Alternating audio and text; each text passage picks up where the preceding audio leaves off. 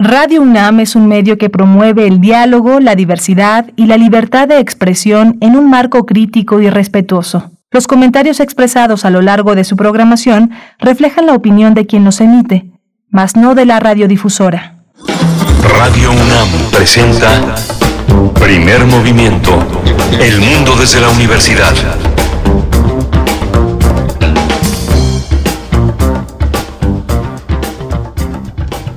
Hola, buenos días. Ya estamos aquí en primer movimiento. Son las 7 de la mañana con 4 minutos. Son las 6 de la mañana con 4 minutos allá en Chihuahua, en Ciudad Juárez y en la ciudad de Cuauhtémoc. Tres entidades de ese gran estado que tienen una programación distinta local, pero que se enlazan en este sistema universitario de la radio donde hemos acordado tener un mismo esfuerzo y un mismo canal. Primer movimiento se llama ese esfuerzo. Hoy está Socorro Montes en la cabina eh, con los controles técnicos, Frida Saldívar en la producción ejecutiva, Violeta Berber en la asistencia de producción y mi compañera Berenice Camacho. Buenos días, Berenice. Ahí, ahí tenemos un pequeño problema en, el enlace. Ahora se, ahora estará eh, enlazada con, eh, con nosotros mi compañera Berenice Camacho.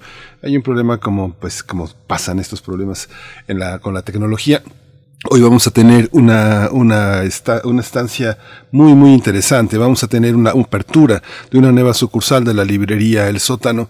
Abren en la colonia Roma. Es interesante porque hay una red de librerías que se complementan, que juegan con una serie de visiones que tiene, que tiene esta, esta posibilidad. Pero bueno, le doy ya la bienvenida a mi amiga, a mi, a mi, a mi colega eh, Berenice Camacho. Berenice, buenos días. ¿Cómo estás, querido Miguel Ángel? Muy buenos días, bienvenidos, bienvenidas en este miércoles 29 de septiembre de 2021, pues bueno, tendremos esa ese inicio eh, casi literario, pues esta eh, esta apertura de la nueva sucursal de la librería El Sótano, como ya comentabas, y también hoy es miércoles de fonografías de bolsillo. Pavel Granados, director de la Fonoteca Nacional, nos estará comentando acerca de la primera grabación del jarabe tapatío a ver qué sorpresa nos, nos presenta esta vez. Bueno, la ocasión anterior con el, eh, el son de la negra, pues bueno, que no era eh, tampoco un son, eh, eh, pues nos, nos sorprendió. Algunos con, con estas eh, distintas sonoridades del pasado, pues bueno, vamos a ver de qué se trata en las fonografías de bolsillo, Miguel Ángel. Sí, vamos a tener también una, una indagación sobre la situación de las cátedras CONACID, que hoy ocupan las primeras planas de interés en la información nacional, justo que tiene que ver con esta, esta cuestión de la Fiscalía General de la República también con el foro consultivo científico, está, están ligados, forman parte de un mismo problema. Bueno, eso nos lo va a aclarar el doctor Héctor Vera, él es doctor en sociología y estudios históricos por la New School for Social Research y es investigador del Instituto de Investigaciones sobre la Universidad y la Educación de la UNAM. Y en nuestra nota internacional abordaremos el caso de la eh, pues recién realizada alianza militar AUKUS entre Estados Unidos, Reino Unido y Australia. Estaremos con la maestra Sara Winifred Kirsch, ella es maestra de Administración y Políticas Públicas del Centro de Investigación y Docencia Económicas con especialización en políticas bilaterales de seguridad. Vamos a tener también hoy la poesía necesaria. Como todos los días, la poesía se hace presente en este espacio de primer movimiento. Yo hoy tengo el privilegio de proponer una, una idea poética. Y para la mesa del día abordaremos, abordaremos eh, con, con su autora, una publicación que se titula Feminismo para América Latina, una publicación de grano de sal en colaboración con el CIDE, Feminismo para América Latina, eh, eh, está escrito por Catherine Marino, historiadora, maestra, autora de Feminismo para las Américas, la construcción de un movimiento internacional de derechos humanos. Igualmente nos acompañará Gabriela Cano, historiadora dedicada a la investigación académica, docencia universitaria y divulgación cultural en temas históricos. Vamos a tener también la presencia, como todos los miércoles, eh, del crisol de la química, el académico Plinio Sosa, el doctor Plinio Sosa, académico de tiempo completo de la Facultad de Química, que está dedicado principalmente a la docencia y a la divulgación de la química, nos ofrece un tema, cristales líquidos, el oximorón de la física. Por supuesto, el doctor Plinio Sosa cerrando la emisión de hoy, pues bueno, vamos, vamos directamente con nuestro corte informativo sobre COVID-19. COVID-19. Ante la pandemia, sigamos informados. Radio UNAM. La Secretaría de Salud informó que en las últimas 24 horas se registraron 700 nuevos decesos, por lo que el número de fallecimientos de la enfermedad de la COVID-19 aumentó en México a 276.376. De acuerdo con el informe técnico que ofrecieron ayer las autoridades sanitarias, en este mismo periodo se registraron 9.792 nuevos contagios. Los casos confirmados acumulados aumentan ya a 3.645.599, mientras que las dosis de las distintas vacunas que se han aplicado contra la COVID-19 suman ya 99.868.671. Los casos activos estimados en todo el país son ya 61.217. En información internacional, el Banco Mundial advirtió que la recuperación económica en Asia Oriental y el Pacífico, tras el primer año de la pandemia, se está frenando por la expansión de la variante Delta de COVID-19. En su informe divulgado ayer, destacó que la actividad económica de la región comenzó a perder fuerza en el segundo semestre del año, lo que ha obligado a revisar a la baja la previsión de crecimiento del Producto Interno Bruto anual de muchas naciones. Desde la UNAM, la emergencia sanitaria generada por el virus del SARS-CoV-2 es uno de los acontecimientos que ha marcado la historia económica de México y el mundo porque implicó el colapso de los sistemas de salud y también tuvo efectos en lo social y ambiental. Así lo consideró el secretario general de la UNAM, Leonardo Lomelí Venegas. Durante la inauguración del primer Congreso Internacional de Análisis Económico, la recuperación económica post-COVID-19 2021-2022 en países desarrollados y de América Latina, Lomelí Vargas dijo que se trata de una repercusión solo vista en el periodo de la Gran Depresión, en 1929. Bien, para recomendaciones culturales, la Coordinación de Difusión Cultural de la UNAM a través de la Cátedra Internacional Inés Amor, la Cátedra Extraordinaria Nelson Mandela, la Cátedra Extraordinaria Rosario Castellanos y la Cátedra Matías Geritz en, eh, del Museo Experimental El Eco y también la Cátedra Extraordinaria Elena Escobedo del Museo Universitario de Arte Contemporáneo, la UNAM y bueno, estas entidades convocan a la jornada Dolores de Cabeza, Arte, Espacio Público y Representación. Se trata de un foro virtual alrededor del arte y el espacio público como detonadores de una reflexión social amplia.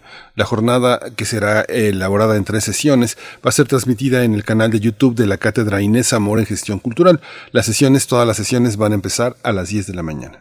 Bueno, pues no se lo pierdan. Vamos a ir en este momento. Bueno, antes, antes de ir con música, como siempre, invitarles a que se sumen en redes sociales con sus comentarios nos den los buenos días por ahí, que nos digan tal vez desde, desde dónde nos están escuchando, pues están ahí las redes sociales esperando, esperando sus comentarios. Arroba P Movimiento en Twitter, Primer Movimiento UNAM en Facebook. Esto está a cargo de The Horrors, Primary Colors.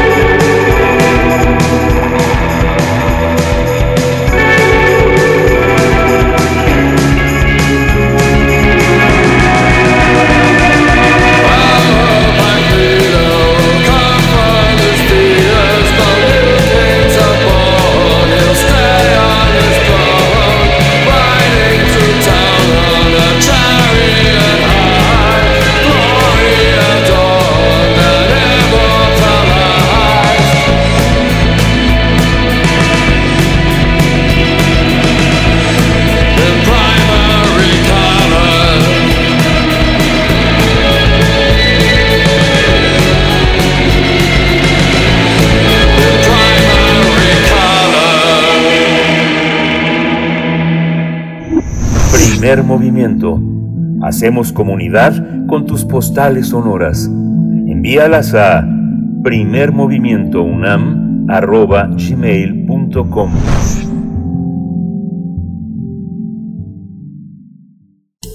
Toma nota y conoce nuestra recomendación literaria. Tenemos una nueva librería. El sótano, la librería del sótano inauguró un nuevo espacio en Insurgentes 222 en la colonia Roma. Este, no está, no está, no está, no está se volvió a desconectar mi compañera Berenice eh, Camacho, pero bueno, es una buena noticia para los lectores. Rodrigo López Ramírez, director general de estas librerías, destacó que estos espacios lograron sobrevivir a la pandemia, pese a que autoridades sanitarias las declararon como actividades no esenciales, no esenciales y las cerraron por meses. No, no tiene regreso mi compañera Berenice, Berenice Camacho. La nueva sucursal de, de, Sótano López Ramírez calificó como una labor quijotesca invertir en librerías en nuestro país, pero señaló que las cifras sí dan para ello. Muestra de ello es esta nueva sucursal. Bien, pues vamos a conversar esta mañana acerca de la apertura de la nueva sucursal de la librería El Sótano en la colonia Roma. Este día nos acompañan América Gutiérrez, ella es coordinadora de contenidos de librerías El Sótano. Igualmente, bueno, te damos la bienvenida América Gutiérrez, ¿cómo estás? Gracias por estar aquí en Primer Movimiento. Buenos días. Hola Berenice, mucho gusto de estar con ustedes, contigo y con Miguel Ángel. Gracias. Está también con nosotros Ricardo García, se le conoce como Kraken. Él es un artista visual, diseñador gráfico y publicista y bueno, nos va a contar sobre el mural que eh, de, alguna manera es el puente con, la, con lo plástico, letras hechas universo, universos hechos letras, que se encuentra en esta nueva sucursal del sótano en la colonia Roma. Bienvenido, Ricardo García. Muchas gracias, buenos días. Gracias, Ricardo García. Kraken, ¿cómo estás? Buenos días. Pues bueno, empezamos esta charla, América Gutiérrez. Te pregunto, eh, bueno, primero, enhorabuena por esta nueva sucursal, pero eh, también preguntarte qué, qué lugar, eh, un poco es una pregunta reflexiva eh, sobre el lugar que ocupa esta librería, la librería El Sótano, entre la oferta eh, que podemos, a la que podemos tener acceso las y los lectores en medio de, pues, de ese universo de librerías. Cuéntanos un poco al respecto, América, por favor. Mira, me quiero ir un poco atrás, eh, un poco a, nuestra época del confinamiento más fuerte, en donde la idea de la lectura eh, parecería que es algo novedoso, ¿no? Que te pueda ayudar, que pueda ayudar a los seres humanos en tiempos de crisis, ¿no? Es un pensamiento muy antiguo, pero esta afición resulta también peligrosa o amenazadora para la narrativa dominante. Así que por ahí eh, yo creo que las librerías se levantan como un bastión necesario para el acceso a la palabra, para la apropiación y la comprensión de nuestra realidad en momentos como este y que las librerías no son simples establecimientos de ventas de textos impresos y, o ahora de ebooks, ¿no? sino que también constituyen puntos de transmisión de información y sobre todo, lo más importante, están eh, como presencias que aseguran la pluralidad y la diversidad en la oferta editorial. Y para esto usamos una palabra muy bonita que se llama bibliodiversidad y que creo que es el factor más importante de librerías el sótano, ¿no? Entonces, eh, el sótano eh, tiene eh, dos recursos vitales en esta cadena editorial que poseen las librerías casi en exclusiva, que son los libros que se venden y a quienes se les venden, ¿no? Claro, por supuesto. Kraken, eh, coméntanos tú como creador del mural Letras Hechas Universo, Universos Hechos Letras, pues qué es esta colaboración como artista visual, eh, qué retos ha traído para ti pues esta entrega, este trabajo para la nueva sucursal del sótano.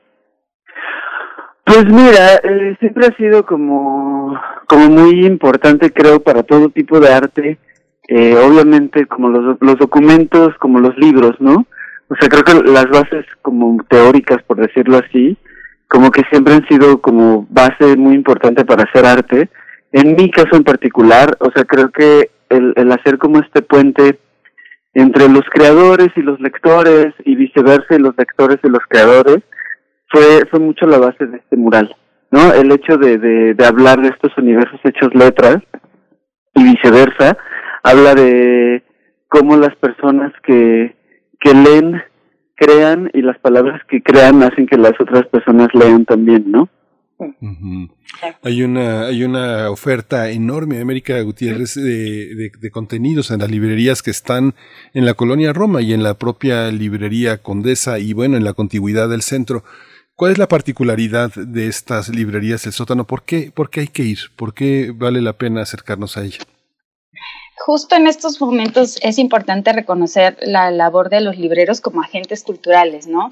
Eh, el mismo Rodrigo López Ramírez, nuestro director general, es consciente de los desafíos que representan esta crisis y creo que su preocupación principal la ha sabido transmitir en forma de acciones, ¿no? Que es trabajar por la industria del libro en su conjunto, luchar al lado de estas librerías independientes, trabajar con pequeñas editoriales, buscar exclusivas, eh, soportar el cierre de nuestros espacios físicos y creo que una parte de mantener esta voluntad y de defender al libro como un artículo esencial con esos poderes reparadores y necesarios, pues nos ha llevado a abrir eh, no solamente la sucursal de Roma, sino también una sucursal en Monterrey, ¿no?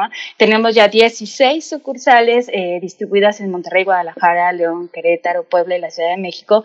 Y también tenemos un contenedor súper bonito en un bajo puente en el cruce de Río Churubusco y Centenario en Coyoacán, que funciona como biblioteca y como librería, ¿no?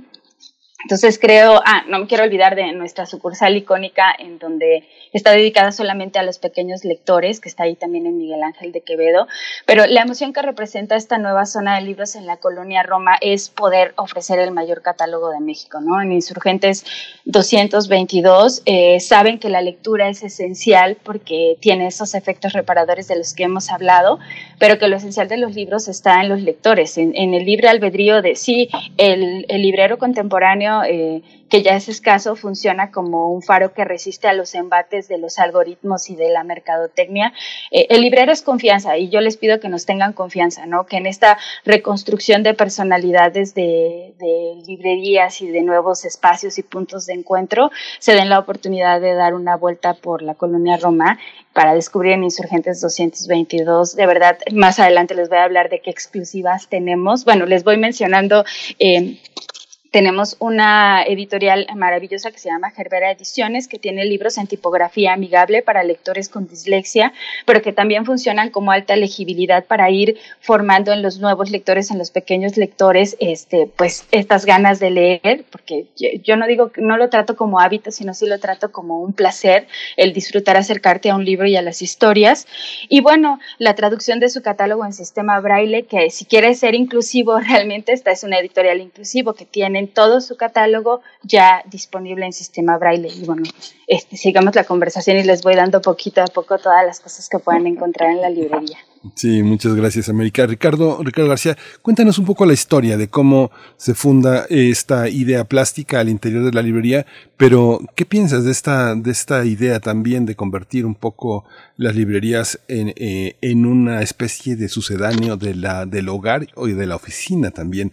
¿Cómo funciona esta, esta visión de contemplación de lo plástico en medio de un mundo de letras? Pues mira, creo que es algo como muy importante que el, la, la imaginación, o justo como, como dices, como la parte gráfica, por decirlo así, o la parte plástica de, las cosas, creo que el nacimiento de, de los libros es muy importante, ¿no? O sea, cuando muchos, cuando empezamos a leer cosas, o cuando empezamos a leer cosas antes de tener tantas pantallas que nos daban tantas imágenes o que nos daban las imágenes como tan diluidas, por decirlo así, o tan dadas, eh, pues creo que siempre la base había sido pues la lectura, ¿no? O sea, la lectura es la que te creaba las imágenes, la creación de imágenes a través de todo lo que leías, a través de todo lo que imaginabas, eh, y justo estos espacios físicos, pues creo que son muy importantes. Eh, uno, eh, porque en específico este mural ahí en la colonia Roma, creo que lo que hay, hay mucha gente creadora en esta zona, ¿no? En esta zona de la ciudad, como que siento que es un centro, es un imán para creadores, tanto para escritores, para diseñadores, para grafiteros, para tatuadores, es como una zona muy cultural al respecto. Entonces también por eso era la parte importante para mí y creo que, que hizo mucho sentido el tener un mural en una librería, en un espacio donde vas a contemplar eh, pues los libros y también sobre todo que tienen muchísimos libros de arte, eh, tienen mucho mucho cómic, tienen como como sí siento que es eso un, un, imán de cultura esta, librería en específico. Uh que me voy a seguir contigo para que nos puedas eh, describir para la audiencia este mural de tu autoría. En radio hay que hay que transmitir imágenes sonoras. ¿Cómo es la imagen sonora de, de tu mural? Pues es el rostro de un lector creador, por, por decirlo así, es el rostro de un personaje que tiene, tiene seis ojos. Eh, eh, efectivamente estamos hablando justo de esta, de esta parte de, de la admiración, de cómo entra la inspiración, cómo entra y sale la inspiración. En sus ojos vemos el reflejo de un libro, eh, es solamente un gran rostro que está en medio y de un lado tiene en tipografía la, la, frase de lado izquierdo y el lado derecho, el universo hechos letras y el letras hechos universo. Qué padre, que Bueno, y América, América Gutiérrez, hace un momento mencionabas eh, los espacios que tienen para los pequeños lectores en, en la sucursal de Miguel Ángel de Quevedo, que ese espacio pues, yo creo que es fundamental para, para sobre todo para la zona centro y sur de, de la ciudad, eh, ¿cómo, ¿cómo se concibe y cómo conciben desde el sótano un espacio para la literatura de los más pequeños, de los niños, de las niñas? Cuéntanos un poco de, de la oferta de el mismo, del espacio en sí mismo para, para ellos y ellas.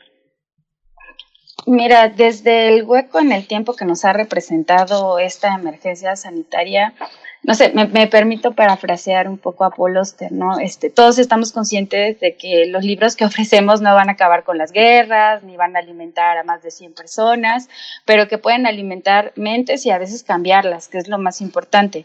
Entonces creo que hoy es tiempo de leer y no de leer como imposición. Y lo que pasa con los niños y con los jóvenes también, eh, porque estamos muy enfocados a ellos también, traemos catálogos como el de Nocturna, que son ediciones juveniles con joyas extrañas también. Ah, seguramente han escuchado hablar de eh, la película del Castillo Vagabundo, que es la adaptación de un libro de una gran autora a la que Neil Gaiman eh, admira y que es poco conocida, al menos poco leída, que se llama Diane Wynne Jones. Entonces tenemos eh, su trilogía completa disponible para todos los lectores que quieran acercarse a ella en impreso, porque a veces es necesario, digo, agarrarse de un libro. En, en esta época creo que hay que quitar un poco el mito de que sí, si bien hemos estado frente a las pantallas y se ha, tenido como que consumir el ebook en otra dimensión, porque el ebook ya se consumía, eh, ahora eh, como que el regreso a la palabra impresa, a tener un libro, un objeto entre las manos, es muy importante para los niños de manera lúdica, eh, tanto en el sótano de los niños en Miguel Ángel de Quevedo como en los espacios que se han destinado a cada una de las sucursales.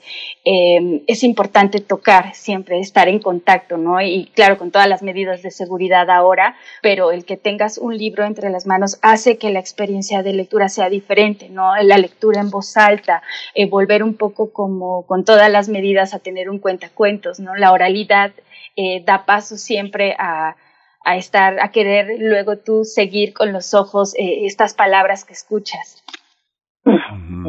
El catálogo que está presente en la librería, ¿dónde, dónde consideras que está la apuesta en, en el caso de esta nueva librería en Insurgentes 222?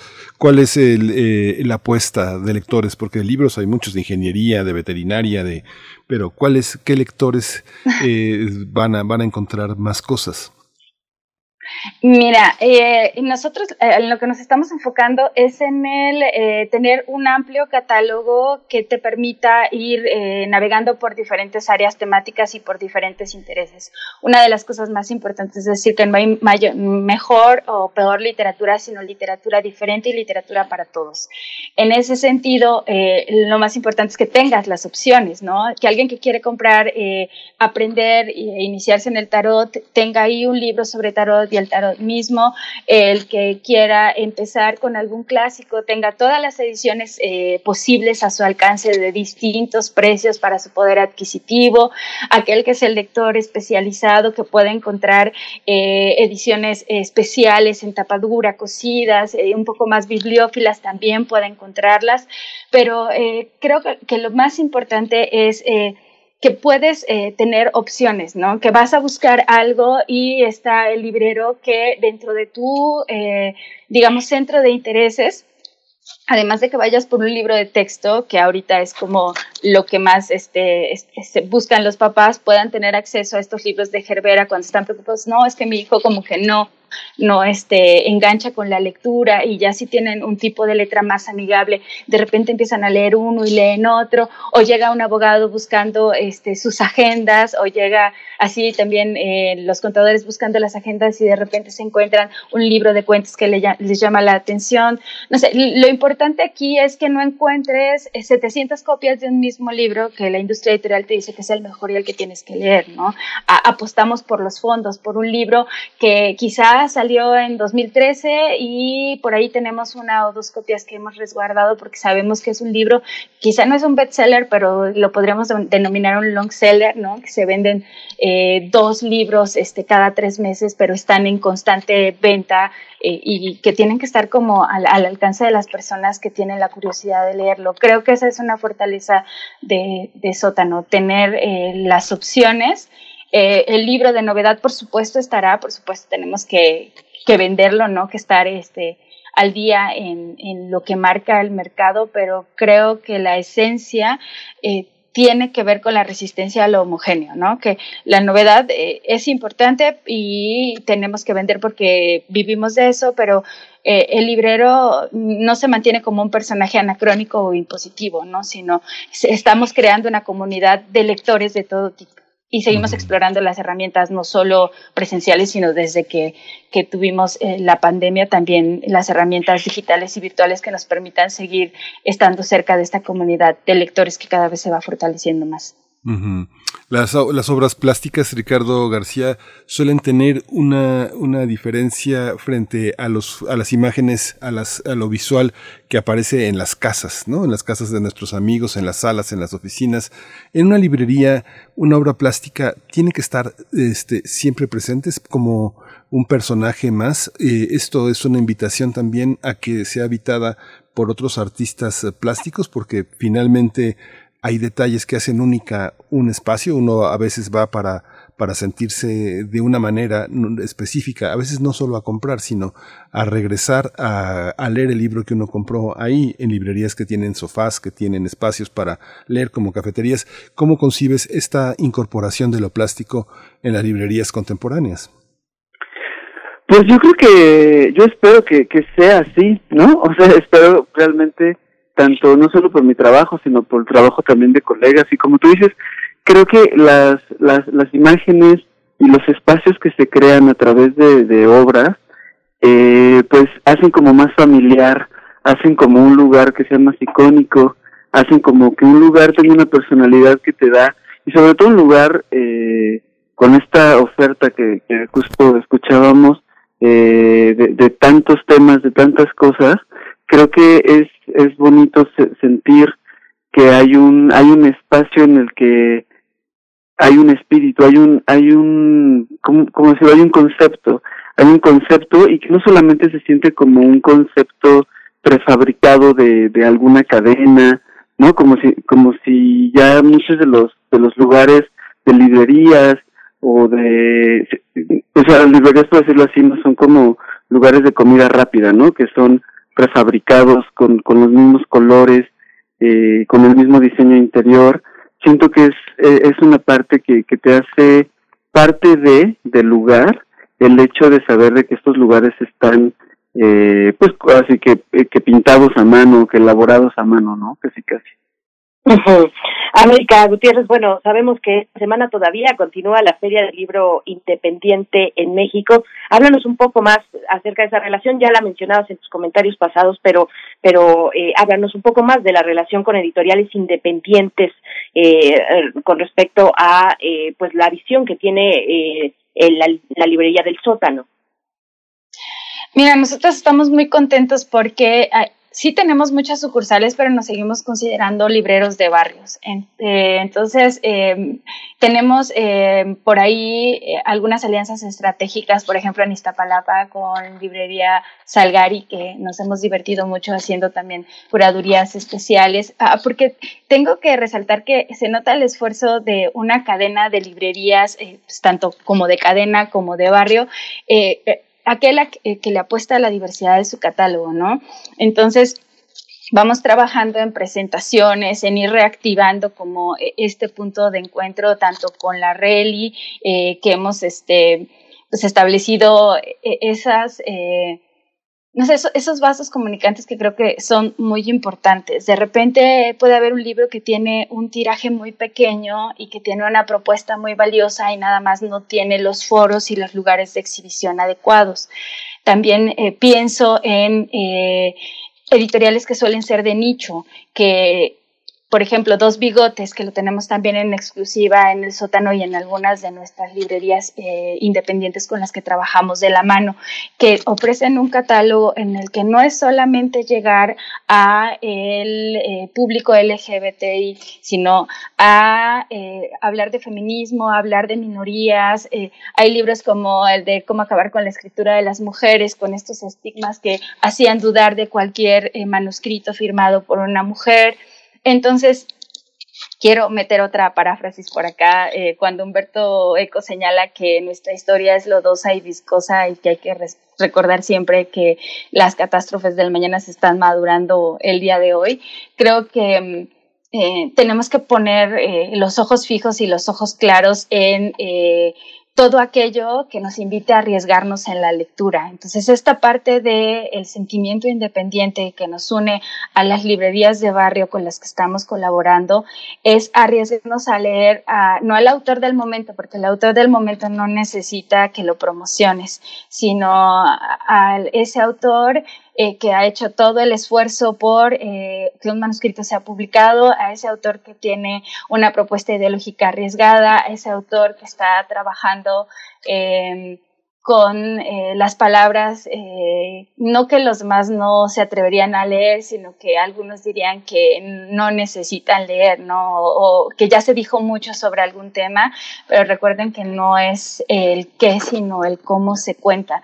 Entonces, la apuesta independiente tiene que ver con ir a nuevos destinos literarios y con resistirnos a lo, a lo homogéneo, ¿no? Entonces, em, el libro como producto esencial es eh, algo que, que, vamos a seguir eh, promoviendo, pero no desde la cuestión de hay que venderlo, ¿no? O sea, sí tenemos que venderlo, pero lo esencial de los libros está en los lectores, aunque a veces eh, suene repetitivo, eh, queremos mantener el compromiso y mantener sobre todo abiertas las conversaciones, ¿no? Queremos escuchar qué quieres leer, no es que está, si hay una industria como en todo, como en las redes sociales, ¿no? Que nos imponen un poco los gustos y podríamos hacer, eso sería como lo más fácil, ¿no? Y lo más cómodo. Pero sí, en estos momentos queremos escuchar qué quieren leer todos aquellos que sí tienen ganas de mantener a la lectura dentro de, pues, de, la parte de la vida, porque no digo que es algo que tienes que sumar a tu vida, sino que ya tiene el hueco en tu vida, ¿no? Ya es una parte de tu cotidianidad la lectura. claro. Kraken, eh, ¿cómo, ¿cómo contrasta esta entrega, este mural para la nueva eh, sucursal de El Sótano con el resto de tu trabajo. Cuéntanos, cuéntanos un poco de, tu trayectoria, de tu trabajo, de los soportes que utilizas, de las técnicas, de tu paleta de color. Cuéntanos un poco de esto y cómo contrasta con este mural titulado Letras Hechas Universo, Universos Hechos Letras. Pues mira, creo que justo el haber estado, últimamente el haber estado trabajando con, con el sótano me ha podido hacer crearles, por decirlo así, una estética para ellos este, aparte del mural de que está aquí en Insurgentes, también tengo alguna, ya les había hecho algunas cosas para la sucursal de Coyoacán, en Miguel Ángel de Quevedo también por ahí tenía unas, y con ellas estoy usando puro blanco y negro. Eh, digo, yo la verdad como, como artista, como diseñador, he usado como siempre varias técnicas, he intentado como siempre mantenerme vivo en la parte eh, técnica y espacios y sobre todo en, que hacerlo hago muchas cosas en digital pero también la serigrafía es una eh, los prints en serigrafía es algo que me gusta mucho el objeto físico es algo que, que siempre me ha gustado mucho pero en específico creo que con, con todo lo que he hecho el hecho de encontrar como una técnica que en blanco y negro que es como como lo que se ha trabajado justo para el sótano pues ha sido muy rico para mí porque, repito, para los espacios en los que, en los que están viviendo estas, estas obras, creo que está padre el hecho de, de que los murales sean un acompañamiento, quizá más que una personalidad que esté robando la atención, ¿no? Entre tantos colores, creo que ya no, ya no era necesario meterle más colores, los, justo la, la parte del blanco y negro. Entonces, este, pues de ahí viene, de ahí viene esta estética y, creo que por ahí viene romper mucho, muchos también de, mis temas eh, en general de lo que he hecho en mi carrera, pues tienen mucho que ver con esta exploración un poquito oscura del ser, ¿no? Estos sentimientos oscuros, tanto de ira como de tristeza. Eh, y aquí justo he encontrado un tema que tiene que ver mucho con la inspiración, que tiene que ver mucho de, de dónde vienen las ideas, cómo las transformamos, cómo la, cómo la lectura, cómo las letras eh, nos forman imágenes.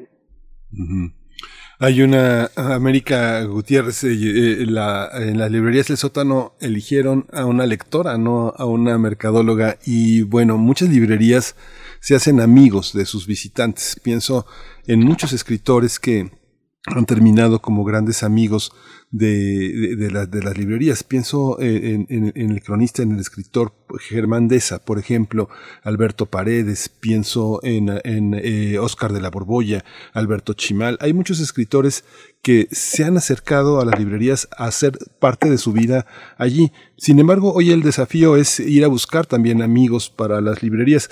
¿Cómo se hace una cómo se hacen los contenidos de una librería. Se pueden tener talleres, se pueden hacer tertulias, se puede tener amigos escribiendo como invitados, invitarles un café para que se acerquen a, los libros que propone el catálogo. ¿Cuál es la idea de hacer una, un tener un área de contenidos con una lectora tan apasionada como parece que eres, América? Uy, sí, ahí sí me, me diste en mi mero mole. O sea, desde que tengo cuatro años, gracias a, mi abuela en la cañada de la selva y a mi madre, eh, los libros han sido eh, para mí eso, un faro, ¿no? Como encontrar la dirección, ellas maestras rurales, así que mis primeros libros fueron este, de la Secretaría de Educación Pública. Y mm, ahora que tengo, este, pues, este privilegio, esta fortuna de eh, tener acceso a catálogos diversos y, y, empezar eh, precisamente esto, ¿no? hacer que eh, cada librería se vuelva una zona de libros, una, una zona real en la que tú puedas elegir con el libro albedrío desde lo que conoces, desde lo que te causa curiosidad, desde lo que no sabes. Em, creo que em, cuando nos ponemos a pensar en esta nueva librería en Insurgentes 222, tenemos un padrino maravilloso en espíritu que es José Emilio Pacheco. Cuando nos acercamos a, su familia, cuando Laura Emilia, que ella misma fue y presentó con nosotros, después de que extrañábamos muchísimo este contacto del que tú hablas, de estos autores que cerca de donde viven eh, van haciendo eh, los puntos de tertulia, ¿no? Los puntos, porque lo más importante luego no es solo leer, sino compartir tu lectura, ¿no? Hablar del libro que acabas de leer. Y, eso, eh, si bien lo habíamos tratado de hacer en estos círculos de lectura virtuales, pues nos quedaban las ganas de escuchar una voz en vivo, de ver unos ojitos que se emocionan encima del cubrebocas. Eh, y creo que Insurgentes 222, el sótano en la Roma, es, es lo que busca ya en este momento, que pues, digamos no es nuestra nueva normalidad, sino ya es nuestra normalidad pospandémica, es eh, volver a reunir a estos amigos en espíritu, como desde la foto homenaje que, que nos hicieron favor de de regalarnos Cristina y Laura Emilia para nuestra sucursal, porque es la foto de un poeta sonriente, de un poeta que, a pesar que nos hablaba de que nada queda de lo de sus recuerdos, amaba profundamente a la Ciudad de México, amaba profundamente esta zona de la metrópoli y amaba eh, de una manera, este, digamos, inconmensurable la lectura, los libros, las palabras, y, no hay eh, como mejor espíritu a seguir más allá de sí todas las eh, tendencias que marca la industria editorial, que el, el, el, amor por los libros va a sonar como muy romántico, ¿no? Este,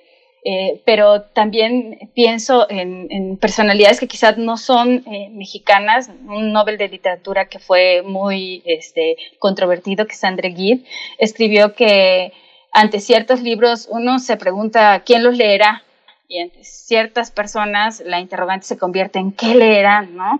Pero lo importante es que libros y personas se encuentren y para eso está la librería de Insurgente 222, para hacer que los encuentros vuelvan a suceder. Muchas gracias, América. Ricardo García, hay una, hay una parte de la, de la pintura que depende tanto de la literatura, depende tanto de los libros, de la poesía, de los propios libros de arte. ¿Qué es lo que, ahora que tú mencionabas una, una parte muy significativa, hay tatuadores, hay dibujantes, hay diseñadores, hay muchas oficinas de diseño editorial en la zona de diseño publicitario. ¿Qué es lo que un artista plástico tiene que encontrar en una librería como la que, como la que abren ahora? ¿Qué exigirías tener y qué es lo que encuentras en este, en este nuevo sótano, Ricardo?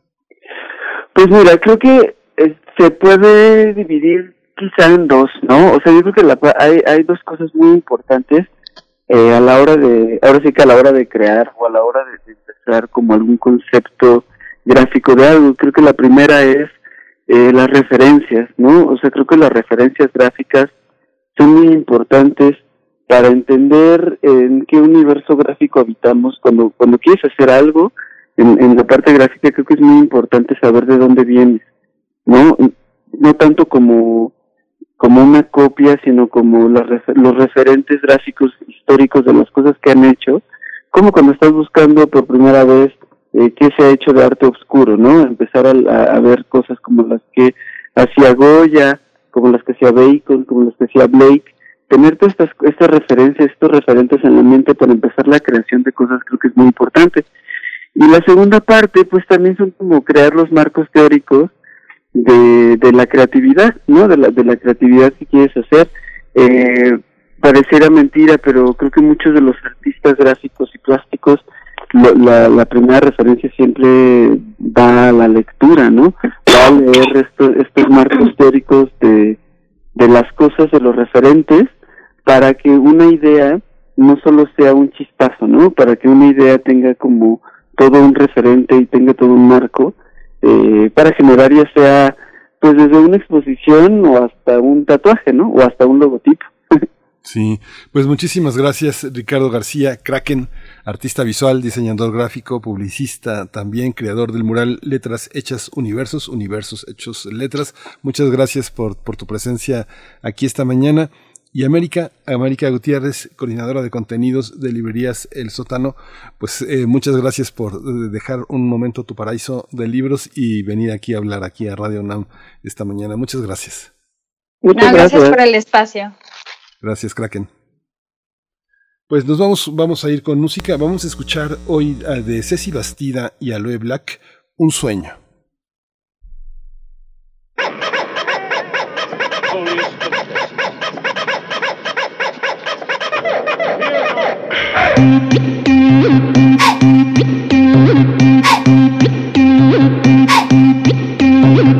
Solo tengo un sueño no tengo miedo, solo tengo un sueño. Yo no tengo miedo, solo tengo un sueño. Yo no tengo miedo, solo tengo un sueño. Yo no tengo miedo. For all the dreamers out there out there with your heart on your sleeve and kiss your ear. Take a chance, step out on the ledge, don't listen to the doubts that are in your head and change your world. Yeah, I said change your world.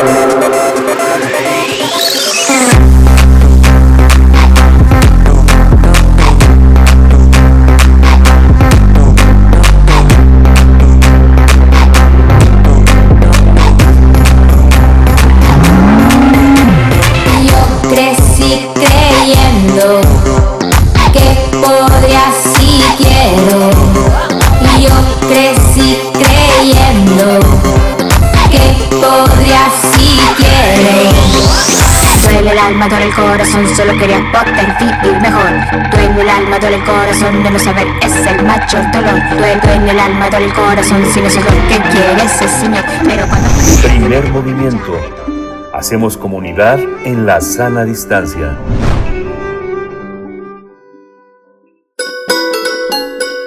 Fonografías de bolsillo. Pues ya tenemos en la línea a Pavel Granados, eh, Pavel Granados en las fonografías de bolsillo. Buenos días, Pavel, ¿cómo estás? Miguel Ángel, muy bien, muy contento de saludarte. Muchas gracias, Pavel. Igualmente, eh, hoy Berenice está en, en, en, un asunto técnico resolviéndolo, sí, pero, pero, pero te dice buenos días también. Sí, igualmente para ver si andas por ahí, veré ahorita. Ella te escucha, pero este está resolviendo un tema técnico. Pavel, ¿cuál es el tema de hoy? ¿El jarabe tapatío? El tema de hoy, sí, que habíamos quedado la semana pasada de seguir por ahí con estas grabaciones. Y pues sí, el jarabe tapatío. Mira, no estoy, yo creo que es la primera grabación, eh, la de Rafael Herrera Robinson, que porque eh, ahí va, se hicieron varias grabaciones allá en el Porfiriato, sobre todo porque fíjate que había unos personajes de los cuales desafortunadamente no sabemos prácticamente nada más que sus nombres. Había dos duetos a que contrataron las primeras marcas de discos, que fueron los duetos Ábrego y Picasso y los duetos Rosales y Robinson. fueron duetos importantes para la música mexicana, pero prácticamente se han quedado alguna foto que publicó tanto la Víctor como la Columbia en sus catálogos, y la verdad es que muy poco de eso. Ah, recientemente, bueno, recientemente en los últimos veintitantos años, eh, se descubrió un pequeño corto que se filmó en la Ciudad de México, o sea, unas vistas que tengo, tengo la idea de que resguarda la Filmoteca de la UNAM, donde se vea uno de estos duetos eh, cantando en alguna plaza en la Ciudad de México. Pero eran los, los duetos populares que grabaron allá canciones en la primera década del siglo XX, ahí en el Porfiriato, estos dos duetos. Tuvieron suerte porque, por ejemplo, llegaron hasta Argentina sus discos y Carlos Gardel confesaba haberse inspirado en ellos para cantar, para formar ese dueto Gardel Razano que cantó allá a principios de 1912-13 e inspirado en estos duetos, pero pues también ha pasado tanto tiempo que dicen los historiadores, los, los que, se han dedicado a estudiar el porfiriato, que no sabemos nada. Pero esta grabación que vamos a presentar ahorita, la de Rafael Herrera Robinson, es una que se grabó según la enciclopedia de la Víctor, que ahora ha publicado sus, sus datos en Internet, que se grabó entre 1903 y 1908, esta grabación de Rafael Herrera. Ahora, lo, lo curioso es que son, pues es con guitarra y son coplas. Pero, pues no tenemos mucho, eh, bueno, sí tenemos las coplas y eso.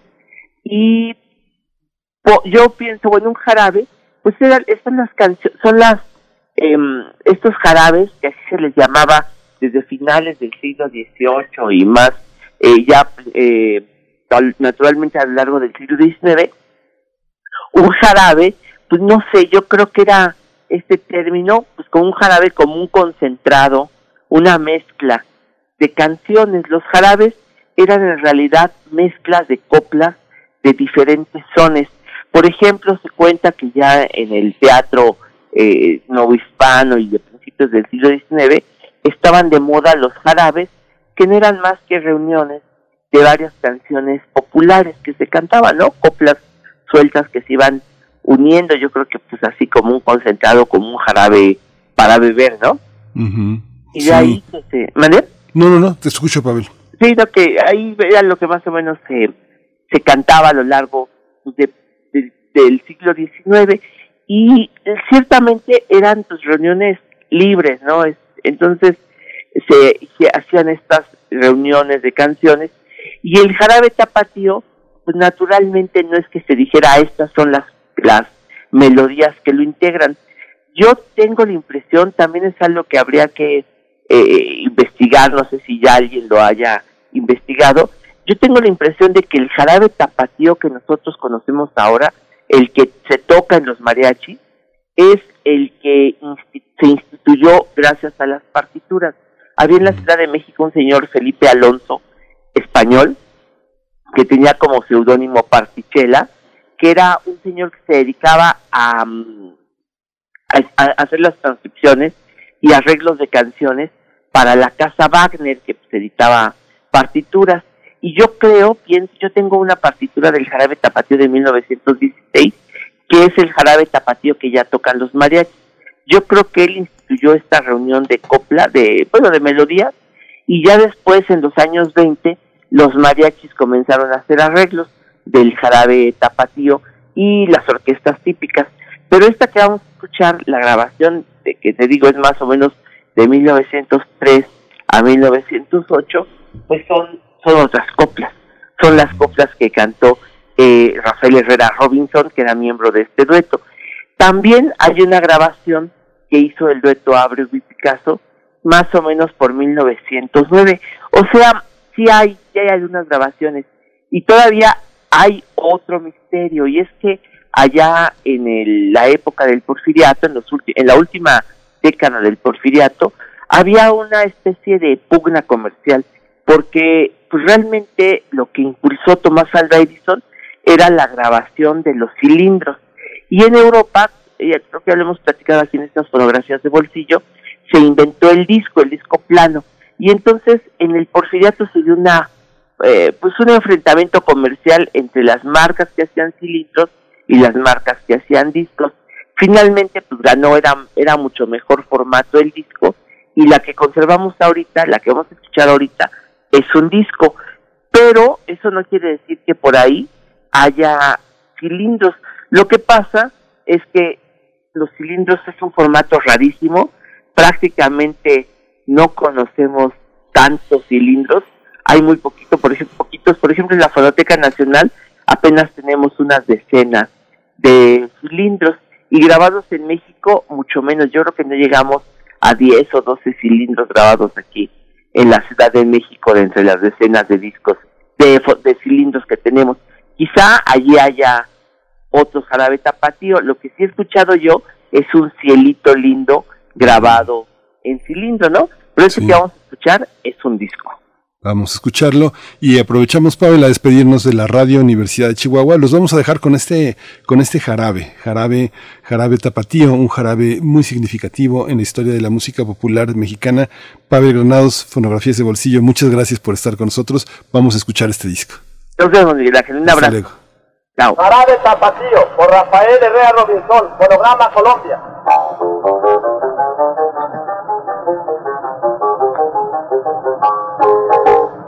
Usted me quiere de formalidad, usted me quiere de formalidad. Primero me ha de enseñar el modo de enamorar, que cuando tenga dinero nos iremos a pasear. Va adelante sola la ciudad, como dicen los malditos. Arrímate, mira mía, vas a hacer tus cariñitos. Quita no me decías, en el alma me adorabas. Y a todas horas del día, si no me veías llorabas invita, invita, invita del otro día, donde te quedaste anoche que traes la barriga fría. Invita, invita, invita, invita del otro lado, donde dormiste esta noche que traes pelo congelado. Ay, va la bola y ruede la bola, me dijo una vez de ti. Ay, va la bola y ruede la bola, señores, no soy de aquí. Ay, va la bola y ruede la bola, una queretana. Ay, va la bola y ruede la bola, señores, esta mañana. El pobre del zapatero, los ojos se le van, porque no tiene dinero para sacarla a pasear. Mi buscadilla está preso, señor, me lo quiere echar. Vive no me da nada, pues es lo que me ha de dar. Es buscadilla de mi corazón, cuando me puede en la prisión. Ojalá y en 10 años que se te quiten los sinvergüenzos. No pregunta si es la verdad, ¿dónde está tu amor? Aquí está, aquí está. Es una bola, va a pasar, pero rodeada de carmesí. La renta cinco y mujeres en burro y no me llevan a mí. A que esta negra tengo, medida de un rebocero que no me saca a pasear porque no tiene dinero. Cárgale al cariño, cárgale al cariño, le dice a mi valedor. Ore tiempo dale, llore tiempo dale, que la trate con rigor. Uy, uy, uy, qué miedo les tengo. No me vayan a matar con cuchillo de palo a volar y sin. Ya tengo los ojos verdes, me comienza a dar el mal. soy del barrio del santuario, diciendo del pirancón. Me dijo una del guayabo de que se arruga frijol. Todavía no lo echan al agua, me ha dado el primer hervor. Alza el arpa y vámonos. ¡Viva Jalisco! ¡Viva!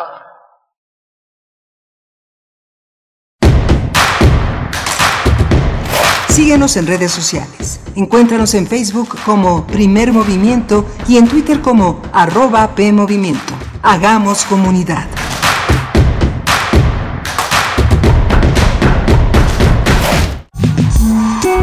Vamos a tomar las ondas con la misma energía con que tomamos las calles. Vamos a desmontar los armarios. Vamos a deconstruir el patriarcado. Y sí, lo vamos a tumbar. Violeta y oro. Todas las voces. A partir del 3 de octubre, A las 11 de la mañana. por el 96.1 de FM y radio.unam.mx. Radio UNAM. Experiencia sonora. La ciencia que somos. La ciencia que somos. Iberoamérica al aire. Descubre la ciencia que está presente en tu día a día a través de cápsulas, reportajes, entrevistas y reportes en vivo. Viernes de 10 a 11 horas por el 96.1 FM. La ciencia que somos. Iberoamérica al aire. Una coproducción de Radio UNAM y las direcciones de divulgación de la ciencia y de las humanidades. Norteños, chilangas, sureños, costeñas, yaquis, mayas, mazaguas, campesinos, rockeros, millennials, centennials, abuelas, tías, primos. Con tanta diversidad es imposible pensar igual. Pero hay muchas cosas que nos unen. Nos une la libertad de tomar decisiones. Nos une la convicción de que la democracia es la única ruta que tiene un país libre. Nos une el INE. Mi INE nos une. Yo decido lo que quiero y lo que no. Éntrale, tómate una. No, gracias. Yo decido cómo me divierto y pasarla bien. Yo me cuido. Si tienes dudas sobre salud sexual y reproductiva, llama al 800-624-6464. Dale me gusta a la prevención e infórmate. Yo decido cómo quiero y con quién vivir el placer de mi sexualidad. Yo decido usar doble protección para evitar un embarazo y una infección de transmisión sexual. Yo, decido, mi futuro. Gobierno de México. Info Ciudad de México presenta Voces por la Transparencia, en la voz de Equipo ganador de Derecho Internacional de la Facultad de Derecho.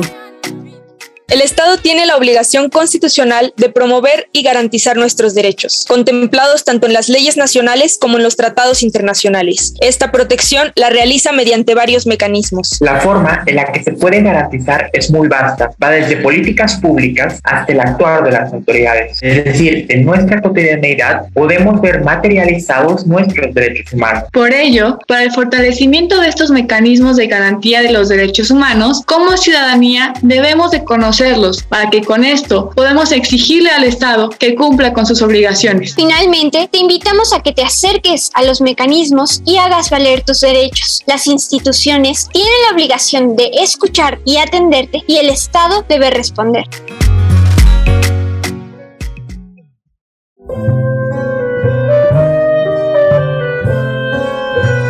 Gabinete de Curiosidades. Estrena nuevo horario todos los sábados a las 5.30 de la tarde por el 96.1 de FM o en radio.unam.mx y explora con Frida Rebontulet y sus almas hertzianas las sonoridades extrañas, antiguas o poco conocidas que las sombras del tiempo nos han dejado. Únete a esta expedición que lleva ya seis años al aire. Radio UNAM, Experiencia Sonora.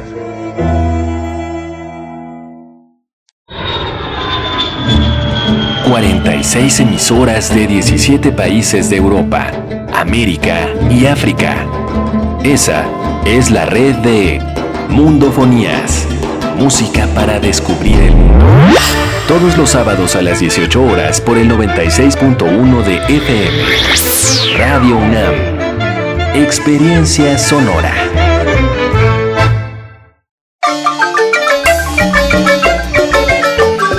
Un mushe definido por un mushe.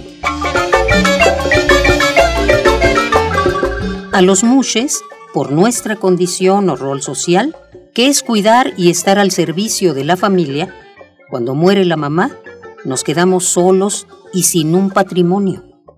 Así los mushes estamos condenados a la soledad. Y si bien no podremos mitigar la soledad, sí espero que podamos hacer que las mushes viejitas tengan un hogar al final de su vida, que tengan un lugar donde comer, dormir y atención médica.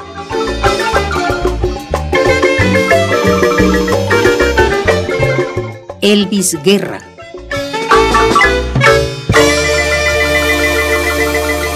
Radio UNAM, Experiencia Sonora.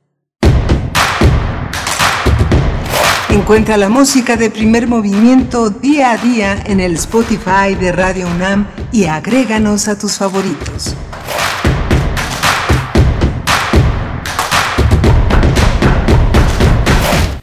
Hola, buenos días. Ya estamos de regreso aquí en Primer Movimiento. Son las 8.06 de la mañana y le damos la bienvenida a nuestros colegas, a nuestros amigos de la radio Nicolaita. Casi medio siglo. Estamos eh, muy emocionados porque pronto será ese, ese, ese aniversario, medio siglo de la radio que se suma también a los 100 años de, de la radio que, que celebramos, que conmemoramos en este 2021.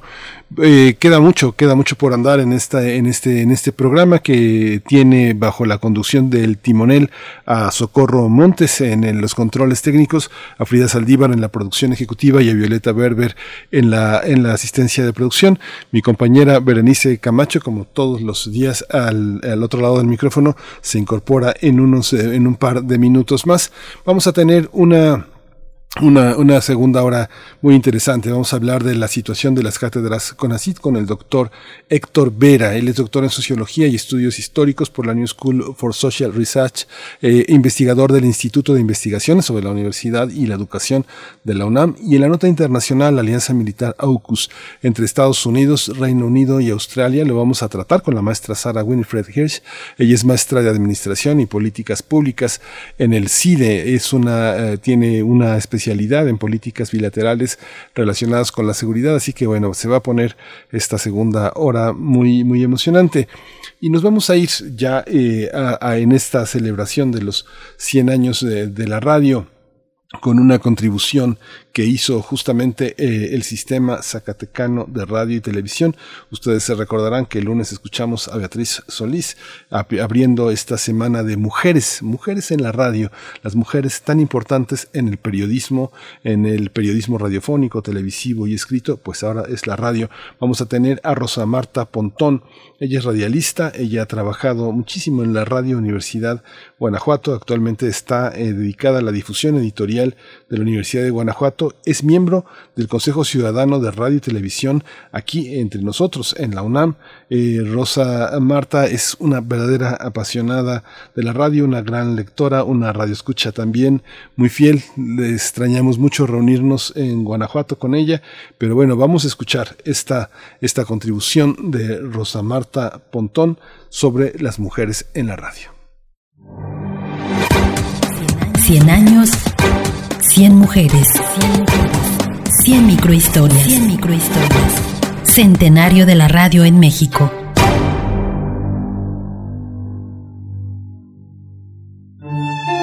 Yo ingresé a la radio, a Radio Universidad de Guanajuato en 1995, siendo solamente una estudiante de la carrera de letras españolas. De inmediato me atrapó el medio y eh, decidí muy tempranamente que esa sería eh, la profesión para mi vida. Eh, la universidad propiamente transcurrió dentro de la radio. Ahí aprendí a redactar, aprendí a hablar, aprendí a comunicarme a relacionarme con los otros y comprendí muy bien eh, la responsabilidad que implica hablar ante un micrófono, el mensaje, eh, los contenidos, eh, el poder de la palabra, el poder de los pensamientos a través de la palabra. Todo eso lo aprendí a través de 22 años de vida profesional en Radio Universidad de Guanajuato. Es a ella, a la radio universitaria, a la que le debo, eh, pues, quién soy ahora. Rosa Marta Pontón Gutiérrez lo saluda desde eh, ya no la radio, pero sí sigo perteneciendo al medio a partir de mi experiencia como radioescucha. Sistema Zacatecano de Radio y Televisión. Pues uno podrá egresar de la universidad, uno podrá dejar momentáneamente el radio, pero uno no deja, uno no deja de pertenecer a estas casas que son tan importantes en la, en la vida de las personas. Así que Rosa Marta siempre está en la radio, como nuestros egresados de la universidad eh, siempre están, siempre están con nosotros, siempre forman parte de la universidad. Y justamente de esta, de esta idea de la identidad, de la pertenencia, este gran, este, este, esta gran representación musical de Totola, Momposina, y vamos a, es, es esta, este, estos grandes de Colombia, vamos a escuchar El Pescador. Va subiendo la corriente con chinchorro y atarraya, la canoa de bareque para llegar a la playa.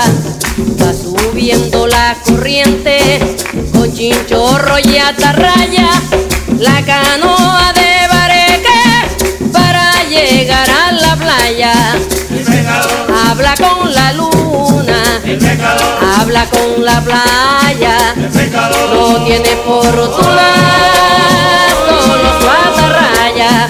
El pecador habla con la luna, habla con la playa, no tiene fortuna, solo su atarraya. El pecador habla con la luna, habla con la playa, no tiene fortuna, solo su atarraya.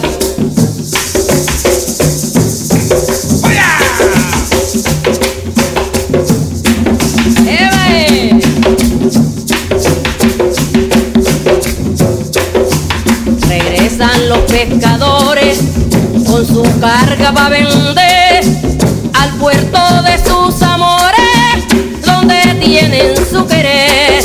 Regresan los pescadores con su carga para vender al puerto de sus amores, donde tienen su querer. El pecador habla con la luna, habla la playa, no tiene fortuna, solo su atarraya.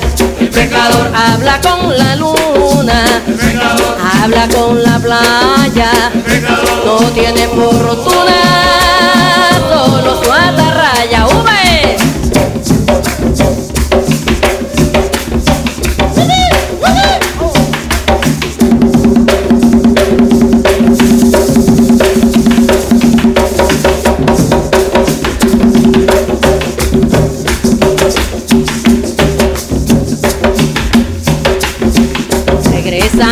Pescadores con su carga para vender al puerto de sus amores, donde tienen su querer. Regresan los pescadores con su carga para vender al puerto de sus amores, donde tienen su querer. El pescador habla con la luna, habla con la playa, no tiene fortuna,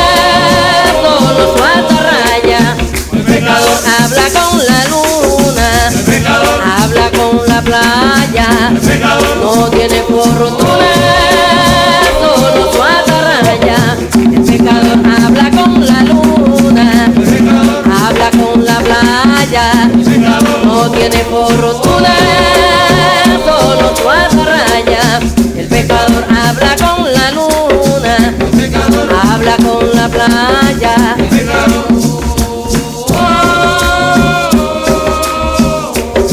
El pecador habla con la luna, habla con la playa, no tiene fortuna, solo su atarraya. El pecador habla con la luna, habla con Primer movimiento.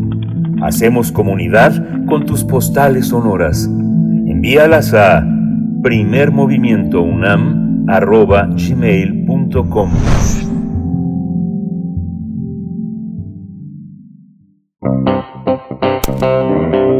Nacional. En medio de la incertidumbre y los despidos laborales están los investigadores del programa Cátedras CONACIT y el Sindicato Independiente de Trabajadoras y Trabajadores de Investigación de Cátedras. El programa Cátedras CONACIT, que financia plazas académicas para científicos jóvenes en diversas instituciones educativas, está en crisis debido a que alrededor de 200 académicos han sido despedidos. Frente a esta situación, pidieron a CONACIT, eh, que dirige eh, la doctora María Elena Álvarez Puyá, que sean reinstaladas las plazas de los catedráticos a los que se les ha rescindido el contrato por causales que contravienen según ellos dicen, los derechos humanos y laborales. En tanto, el sindicato señala que tiene el registro de al menos 44 catedráticos despedidos entre 2019 y 2020. Eso se hizo mediante un oficio que les enviaron por correo electrónico funcionarios del CONACIT que les dijeron que su relación laboral con el Consejo se rescindía a partir del 15 de junio del presente año. Eh, esto al actualizarse eh, la causal que consiste en el incumplimiento de su ingreso o reingreso al Sistema Nacional de Investigadores en su convocatoria 2020, cuyos resultados fueron publicados en febrero de 2021 y cuyos eh, eh, registros, cuyos requisitos cambiaron, cambiaron en la nueva convocatoria. Sin embargo, embargo, los investigadores que recibieron ese aviso contaban con evaluaciones positivas, aprobatorias, y algunas habían sido calificadas como satisfactorias por el mismo CONACIT. Por ello, el lema eh, hashtag Busco Trabajo para conservar mi trabajo muestra una comunidad de científicos, científicas e investigadores que participan en este programa de cátedras. Y bueno, vamos a realizar un análisis sobre la situación de las condiciones impuestas a estos catedráticos para permanecer como personal de cátedra CONACIT. Hoy está con nosotros el doctor Héctor él es doctor en Sociología y Estudios Históricos por la Universidad, eh, por la New School for Social Research e investigador del Instituto de Investigaciones sobre la Universidad y la Educación de la UNAM. Héctor Vera, bienvenido. Muchas gracias por estar aquí. ¿Qué tal, Miguel Ángel? Buenos días. Muchas gracias, Héctor. ¿Cómo, por dónde, por dónde empezar? ¿Por dónde crees que eh, nuestra comunidad de radioescuchas eh, debe empezar a entender un, un problema que, que, tiene muchas complejidades administrativas y también políticas? Sí, mira, eh, no sé si para, para entender este caso en particular habría que hacer, quizá brevemente, y si me lo permites, un, un pequeño bosquejo general sobre todo lo que está pasando con el, con el CONACIT y con las universidades en este momento, porque no sé si, si es tu sensación, pero al menos si, si es la mía, estamos abrumados de noticias sobre el CONACIT, sobre académicos, sobre científicos, eh, y si alguien no está como muy atento o muy este, interesado en particular en este tema, a lo mejor es fácil perderse, ¿no? De pronto ahorita eh, llevamos dos o tres semanas donde el nombre de CONACI, de sus dirigentes y demás aparecen en muchos tipos de conversaciones y de eh, trending topics en, redes sociales y demás. Eh, yo creo que por supuesto esto no, no, no necesariamente es malo, la ciencia no puede estar al margen de las discusiones públicas. Eh, no se puede ni se debe evitar eh, debatir públicamente sobre cómo, cuánto y dónde el dinero público se debe usar para apoyar el trabajo de los científicos.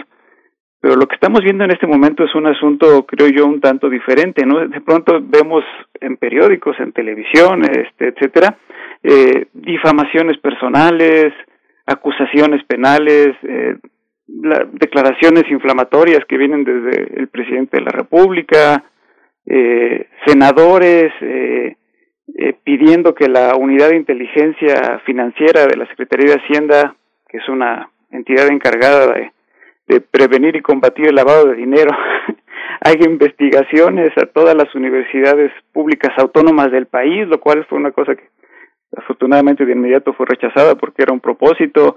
Eh, vimos hace dos días en TV Azteca que se, eh, se transmitió una una nota, eh, una nota que no era periodística porque eran puras, puras mentiras, diciendo que en la UNAM, en el Politécnico y en la Autónoma Metropolitana eh, no había habido clases durante toda la pandemia y que los profesores estaban cobrando sin hacer nada, lo cual es obviamente una, una completa falsedad porque en esas universidades se ha estado trabajando dando clases a distancia, por supuesto, ¿no? Y ha habido protocolos muy claros establecidos con muchos meses de anterioridad sobre cómo y cuándo sería el momento de regresar, ¿no? Eh, Entonces creo que yo todo este panorama ha sido, este, eh, hace que la escena sea muy compleja y lo de las cátedras con CONACIT está, digamos, ahorita es un, un pequeño tema más dentro de muchas de estas cosas. Entonces, eh, si, si me lo permites, quisiera ahorita brevemente de entrada poner este, este asunto de, de las cátedras con CONACIT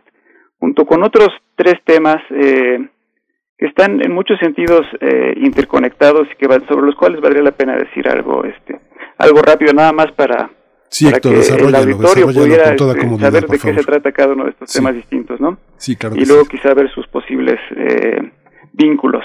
El primero que, y que, es el más rápido eh, y que no quisiera dejar de mencionarlo por por su naturaleza es que eh, hace un par de días se filtró una información de que la hija de la jefa de gobierno había recibido una beca de más de un millón de pesos para estudiar en el extranjero. Y bajo la eh, una, una, eh, eh, una insinuación de que esto había sido producto de, de influencia política. Esto, esto es una, una frustración muy lamentable, lamentable principalmente para la, para la hija de la jefa de gobierno que se ganó esta, que se ganó esta beca durante el sexenio de Peña Nieto y que es una beca eh, que muchísimos hemos recibido, yo incluido, eh, para estudiar en el extranjero y que son becas, por supuesto, que incluyen una manutención apretada para vivir fuera y gastos de colegiatura de universidades que no son, eh, eh, pues, que son caras porque se pagan en moneda, que se pagan en moneda extranjera, pero eso no ha sido un, un privilegio único de esta, de esta persona y que es muy lamentable que se esté utilizando digamos, eh, la descalificación personal presumiblemente es un ataque dirigido contra la jefa de gobierno, pero que se está utilizando a su hija como un medio para, para descalificarla, en particular su el haberse ganado durante el sexenio pasado una beca de doctorado. Entonces, eh, ese tema ha estado esta semana por ahí circulando eh, en lugares inhóspitos. Yo ayer estaba escuchando este programa de, de variedades y de comentario picante, si quieres, que creo que se llama la corneta donde participa el, el hermano del exsecretario de Hacienda y otra persona discutiendo este tema ahí abiertamente. Yo no daba crédito, me parecía una escena de teatro del absurdo estar escuchando eh, la distribución de becas del CONACIT en un medio radiofónico de esa naturaleza, pero todo parece indicar que es en efecto simplemente un este un ataque político y, y creo que este no hay lugar a eso. Eh, el segundo caso que ya está más relacionado con, el entretejido general de las cosas del, CONACIT que han pasado en los últimos meses fue, eh, y que ustedes lo mencionaron rápidamente en su, en su nota de este lunes cuando hablaron con un reportero de Animal Político, es el, el otorgamiento al fiscal general de la República, a Gertz Manero, que se le otorgó hace unos meses el, eh, el grado de investigador nacional, es decir, fue, se convirtió en miembro del Sistema Nacional de Investigadores, en su categoría más alta, en el, en el SNI 3. Eh, algo que fue muy polémico porque durante 10 años había sido rechazado y porque su obra no se considera lo suficientemente destacada como para hacer eso y porque no ha dirigido eh, estudiantes para, eh, para, para tener tesis ni tiene una línea de investigación clara, en fin. Se saltaron muchos procedimientos y muchos requisitos que se le ponen a todos los investigadores para entrar al SNI y que en este caso fueron eh, simplemente no considerados o puestos de lado por parte de una comisión especial dictaminadora que estaba presidida por el investigador eh, Ernesto Villanueva. Eh, esto, por supuesto, causó mucho debate y ese debate se, redobló cuando se dio a conocer que uno de esos libros que él había presentado como obra propia tenía un plagio, lo cual rompe con la ética académica por un lado, y por el otro rompe con uno de los requisitos del SNI, que es hacer contribuciones originales. Entonces su obra, ya lo sabemos, al menos esa en particular, carece de originalidad y eso hubiera sido en otros casos una causal eh, para que, a pesar de que había sido controvertidamente aceptado, tuviera que salir del sistema. Pero eh, hasta el momento no, no ha sucedido. Entonces ese, ese ha sido un gran tema que ha tomado muchos reflectores. Eh, y también relacionado con el fiscal Gertz Manero es que poco tiempo después de esa controversia por su entrada, eh, pasó lo que ustedes ya comentaban aquí en el programa este lunes pasado, ¿no? La persecución contra miembros del Foro Consultivo Científico y Tecnológico por parte de la Fiscalía de la República, eh, con el deseo de que mientras se realice la investigación, las personas que están siendo inculpadas eh, estén encerradas en un penal de alta de alta seguridad. Eh, este, por supuesto, creo que de todos los temas ha sido el, más llamativo y con justa razón. Eh, no, no porque esté sucediendo lo que dicen este, en muchos lugares, que es que hay una persecución contra los científicos, porque creo que no hay una persecución contra los científicos en general. En este caso en particular parece ser una persecución contra los científicos que han externado públicamente eh, su malestar con algunas de las decisiones en política científica de este gobierno, es lo cual eh, lo cual hace que esa etiqueta de persecución tenga un poco más de sea un poco más este tenga un poco más de sentido, ¿no? Y la pregunta de por qué la fiscalía en un país con tantos problemas está dedicándose a investigar a investigar este tema, ¿no? Cuando al fiscal le tocó eh, encargarse de, averiguar qué había pasado con la denuncia contra el exsecretario de la Defensa General, a quien se le acusaba por parte de otro gobierno de aceptar sobornos de un cártel de narcotráfico para poder operar en el país, eh, en dos días se le dio un carpetazo y aquí tenemos repetidas eh, intenciones de seguir investigando y de seguir persiguiendo. Y uno se pregunta, bueno, este, ¿en qué está, en qué está invirtiendo la Fiscalía su, su tiempo y sus recursos que son, por supuesto, limitados en un país con que en este sexenio ha habido 20.000 desapariciones, más de 40 periodistas asesinados, etcétera. Eh, fin, ese ha sido un otro tema por el cual el CONACYT ha estado bajo los reflectores eh, eh, recientemente. Entonces, eh, vaya, el tema de las cátedras CONACYT y ese ese debate que ahorita mencionaban en la introducción sobre el, el, el hashtag o quizá lo deberíamos llamar ya no sé este simplemente llamarlo signo de gato o gatito para decirlo en español. Creo que luego cuando decimos hashtag eh, para hablar de un eh, de una tendencia en, en redes sociales estamos utilizando quizá un anglicismo que no siempre se entiende muy bien. Pero pero vaya fue ahí cuando se utilizó ese signo de gato busco trabajo de parte de una serie de jóvenes investigadores del este del programa de cátedras CONACYT eh, y vaya, es, ese es el otro tema que también ha estado mucho en los medios. Entonces, eh, y el que, por supuesto, en el cual ahorita hablaremos en particular, pero si, si, te fijas, es un, un, panorama bastante complejo, muy enredado, eh, y donde hay una sobrecarga de atención eh, en las instituciones científicas, en el sentido de que parece que no hay tanta preocupación por ellas en específico, sino que más bien se les utiliza como un medio para dirimir disputas políticas de otro orden.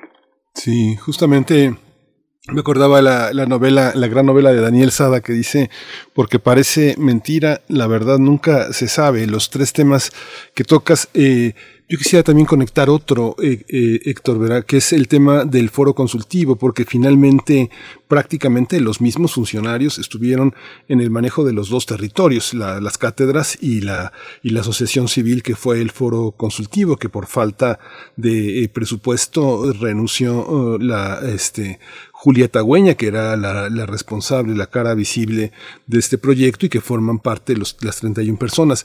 Esta distinción que resulta compleja, eh, las mejores personas del país siempre son tal vez eh, la selección que los políticos hacen para acompañarlos en sus gabinetes, pero esta doble bandera de ser un científico y ser un administrador, de firmar papeles que asignan presupuestos, eh, la discrecionalidad a veces de las licitaciones, todo este, todo este universo que ahora tiene una serie de declarantes, Héctor, que piden anonimato, ¿no? Alguien, alguien mostraba datos de desayunos de la gente de las cátedras de 2.500 pesos, sin gluten, con gluten. Había una, una visión de asignación de investigadores y de cátedras a terceros, eh, sometidos a, al seguimiento de proyectos que no eran propios, que son parte de las condiciones que ahora modifica este, este, esta nueva propuesta de convocatorias.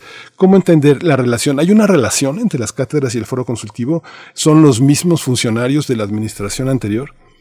Mira, eh, las cátedras CONACIT fueron creadas eh, durante el sexenio pasado, cuando era director del CONACIT Enrique Cabrero. Eh, y Enrique Cabrero es, junto con, junto con Julieta Güeña, las dos personas que más se han mencionado, porque han sido como mencionadas este, como las principales responsables de ese supuesto este desfalco eh, eh, eh, en el asunto del, del foro científico y tecnológico, del foro consultivo. entonces sí hay una conexión ahí, este, hay una conexión directa. Lo que vale la pena aquí quizá comentar es que esta, este ataque a estos directivos se suma a lo que era una una suerte como de, de promesa. Sí era una promesa, no era una suerte de promesa, era una promesa cuando inició este gobierno de decir las cosas van a cambiar y van a cambiar en el, en el siguiente sentido. Eh, vamos a quitar privilegios de arriba, que por supuesto no se asoma a cualquier tipo de instituciones públicas, ya hay privilegios en la gente que está en los puestos directivos o, o cuando menos facilidades que no tienen otras personas que están abajo.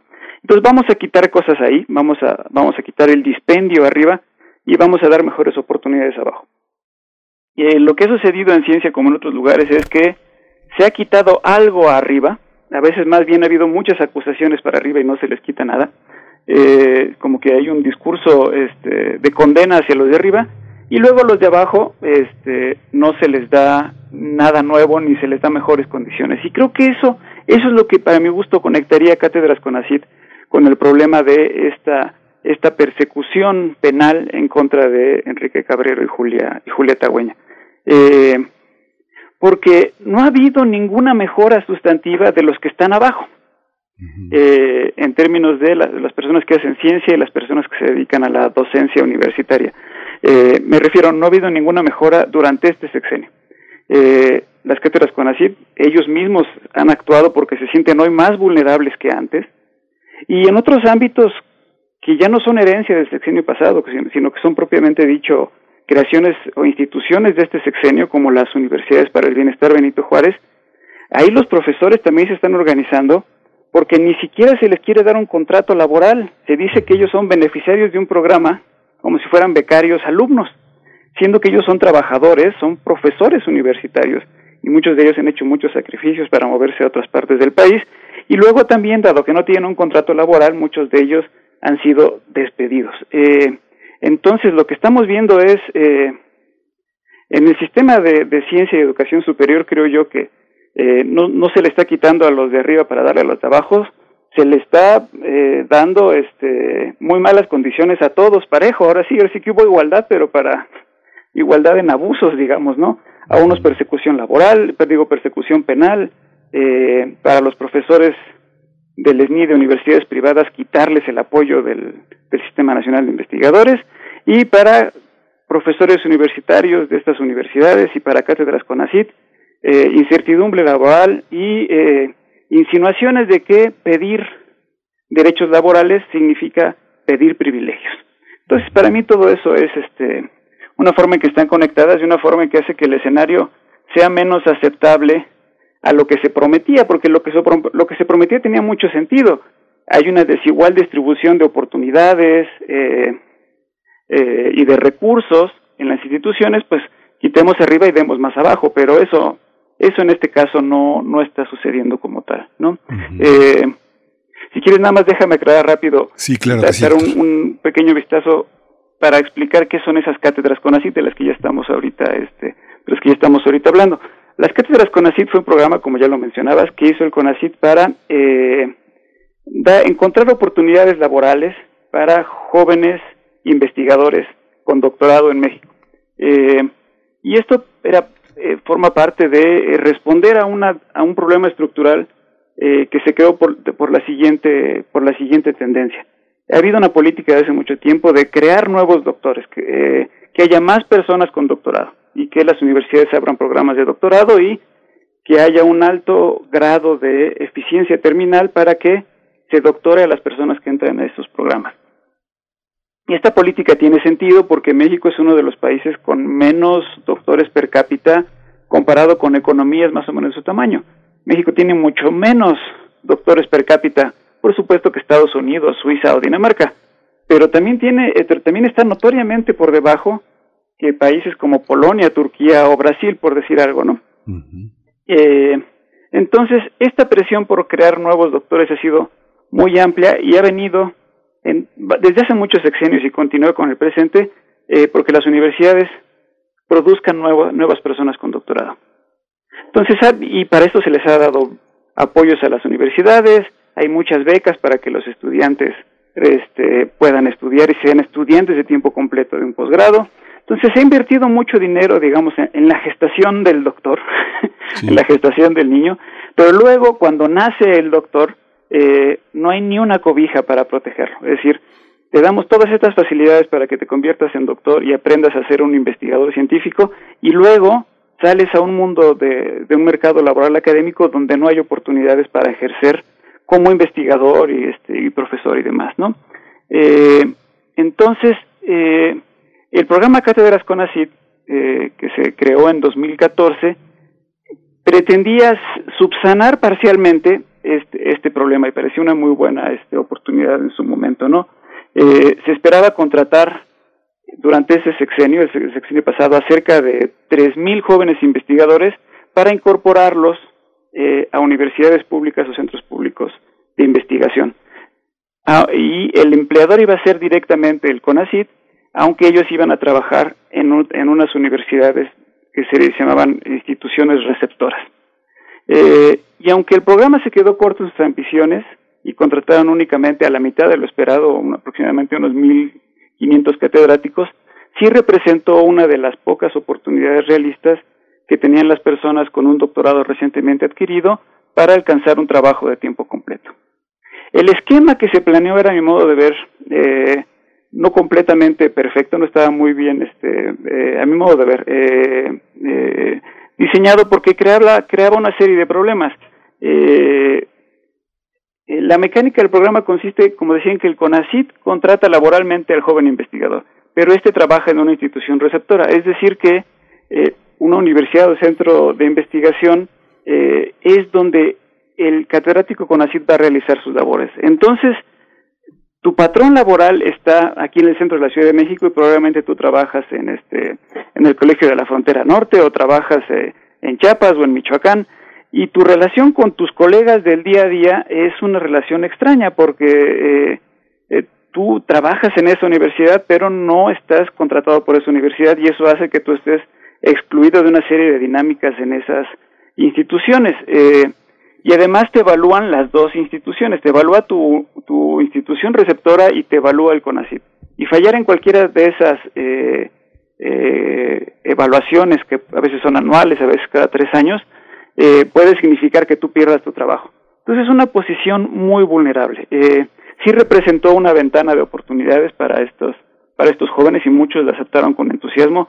Yo en su momento estuve muy tentado a aplicar ahí antes de, de, haber sido contratado por la UNAM, entonces sí representó, digamos, como una entrada de aire fresco, aunque tenía estos problemas que ahora bajo el cambio de circunstancias eh, se, se, han agudizado en términos de la, la fragilidad bajo la que están estos, estos estos jóvenes investigadores. ¿Tienen protección sindical, Héctor? Eh, recientemente, eh, recientemente se organizaron bajo condiciones, pues imagínate qué complicadas, porque como te digo, este, ellos no se sindicalizaron con, la gente con la que trabajan cada día, sino que tuvieron que hacer redes con, este, ok, yo estoy, este, yo estoy en Puebla y tú estás en Jalisco y tú estás en Zacatecas y tenemos que organizarnos, etcétera. Eh, y ellos no trabajan en, en las instalaciones de, sus, de su empleador, que es el CONACIT.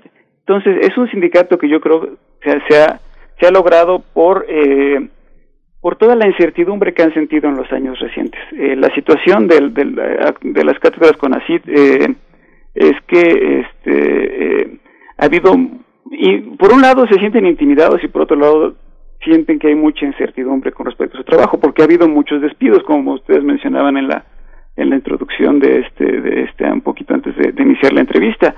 Eh, y además ha habido declaraciones, cuando menos desafortunadas. En 2019 la directora del CONACIT llamó a los catedráticos que eran unos colgados de la nómina y como que ha habido una sensación de que eh, de que el CONACIT está viendo cómo deshacerse de ellos, de que el CONACIT se siente presionado financieramente y ve que se gastan muchos recursos en los sueldos de estos investigadores. Entonces, ha habido como indicaciones de que eh, probablemente este, van a este, van a desaparecer o no ha habido certeza de que les digan ustedes no se preocupen ustedes todo está como eh, como inicialmente se había planteado eh, y eso los ha llevado entonces a, crear este a crear este sindicato. Este, junto con eso, o sea, no solamente ha habido muchos despidos, sino que durante este sexenio se dejaron abrir nuevas plazas para el programa, es decir, ese objetivo de las 3.000 se quedó en 1.500 el sexenio pasado y durante este sexenio ya no ha habido nuevas contrataciones y sí se han perdido cerca de 200, de 200 plazas por despidos.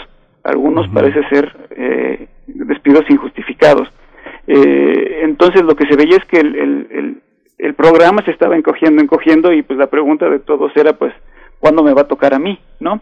Eh, hubo un cambio de tono cuando en junio de este año la revista Science, que es una revista muy importante, llamó la atención sobre acusaciones de despidos injustificados y actos discriminatorios como rescindir el contrato de investigadores eh, cuando informaban que ellas estaban embarazadas. Eh, eso, por supuesto, causó este eh, gran escosor eh, y mucha molestia, y de ahí empezó a haber anuncios de que lo que iba a pasar con el programa es que se iba a reformular, ¿no?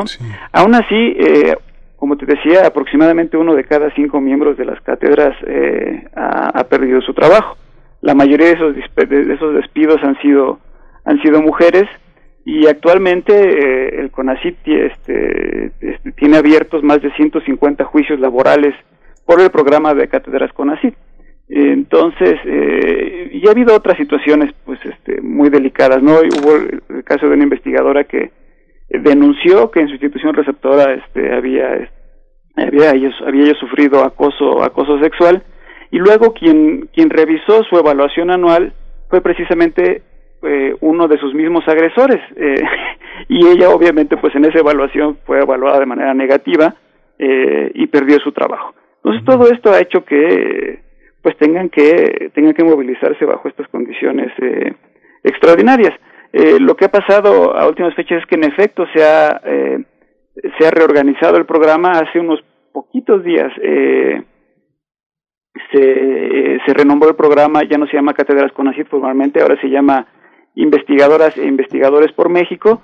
Eh, y pues vaya, ahorita hay una expectativa de exactamente qué, qué va a pasar con eso, este, va a crecer eh, o en cuánto va a crecer eh, el número de investigadores, ahora que salió justo el día de ayer una nueva, una nueva convocatoria, eh, eh, este, solamente se van a llenar los 200 lugares que se perdieron, se va a ampliar el programa, en fin, hay, hay, hay dudas. Y aunque se haya reformado el programa, algunas de las peticiones que hacían los, catedráticos eh, siguen en pie. Por ejemplo, todo esto del signo de gato busco trabajo tenía que ver con un eh, con el artículo 22 de los lineamientos del programa de cátedras de cátedras CONACIT. Ahí se le en el artículo 22 de este de estos lineamientos se decía que los que los jóvenes investigadores tenían la obligación de procurar su inserción laboral en la institución receptora en la que se encontraban eh, realizando su trabajo y además tenían la obligación de ingresar y permanecer al Sistema Nacional de Investigadores.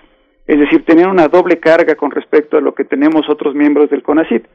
Si yo, que ahora soy miembro del CONACIT, fallo una evaluación y, pierdo el pierdo el SNI, eh, simplemente pierdo el estímulo económico eh, durante un tiempo, pero sigo trabajando para la UNAM. eh, ellos, si salen del SNI, pierden todo su trabajo. Entonces, eh, como que en su labor está en una situación muy frágil y además la modo en que se los evalúa tiene siempre un, doble castigo. Y esta, y esta cláusula de que tienen que procurar su inserción en la institución receptora se ha mantenido en los nuevos lineamientos. Entonces, lo que ellos estaban pidiendo que se cambiara fue algo que no cambió. Siguen estando como con esa demanda de que eh, yo, yo soy el CONACIT y yo te contraté y te voy a mandar a trabajar a otra institución y es tu obligación hacer todo lo posible porque ya no trabajes para mí, sino que trabajes para ellos lo cual es una situación muy extraña. Yo, yo lo que siento es que si el CONACYT no tiene interés en, tener estos catedráticos de largo plazo, pues ellos son los, ellos son los contratantes, ellos son la, la instancia de gobierno encargada de la política científica y que deberían gestionar recursos ante, ante Hacienda o la Secretaría de Educación Pública, no sé, para que se haga una partida especial que permita contratar a estos investigadores en sus instituciones, porque las instituciones receptoras, que son universidades públicas, y centros de investigación públicos también están en este momento eh, con muchas restricciones presupuestales, que vaya, casi siempre las hay, pero con las actuales políticas de austeridad, pues, pues aún más. Entonces, como que están entre la, entre la espada y la pared de estas personas y eh, en, ese sentido se entiende perfectamente eh, sus, sus quejas públicas, que yo creo que muchos de ellos las hicieron como un último recurso ya muy desesperado. Yo creo que hubieran preferido mantener un perfil bajo y esperar que todo se resolviera bien, pero frente a la incertidumbre decidieron eh, actuar de una manera eh, un poco más abierta y organizarse en un sindicato. Sí, pues Héctor Vera, pues muchísimas gracias. Esto da, da para mucho, sobre todo con las eh, cuestiones que eh, señalas ahora de que prácticamente hoy inicia también otra, otra etapa del, del, procedimiento. Quedamos, quedamos en discutir el tema. Muchas gracias por estar con nosotros. Héctor Vera, doctor en sociología, investigador del Instituto de Investigaciones sobre la Universidad y la Educación en la UNAM. Te agradecemos siempre mucho tu tiempo y tu, tu, tu precisión, tu dedicación, tu, tu compromiso. Eh, gracias, Miguel Ángel. Gracias, Héctor. Pues vamos a ir con música, vamos a escuchar eh, por el momento de Ada Caruzán, Un remedio.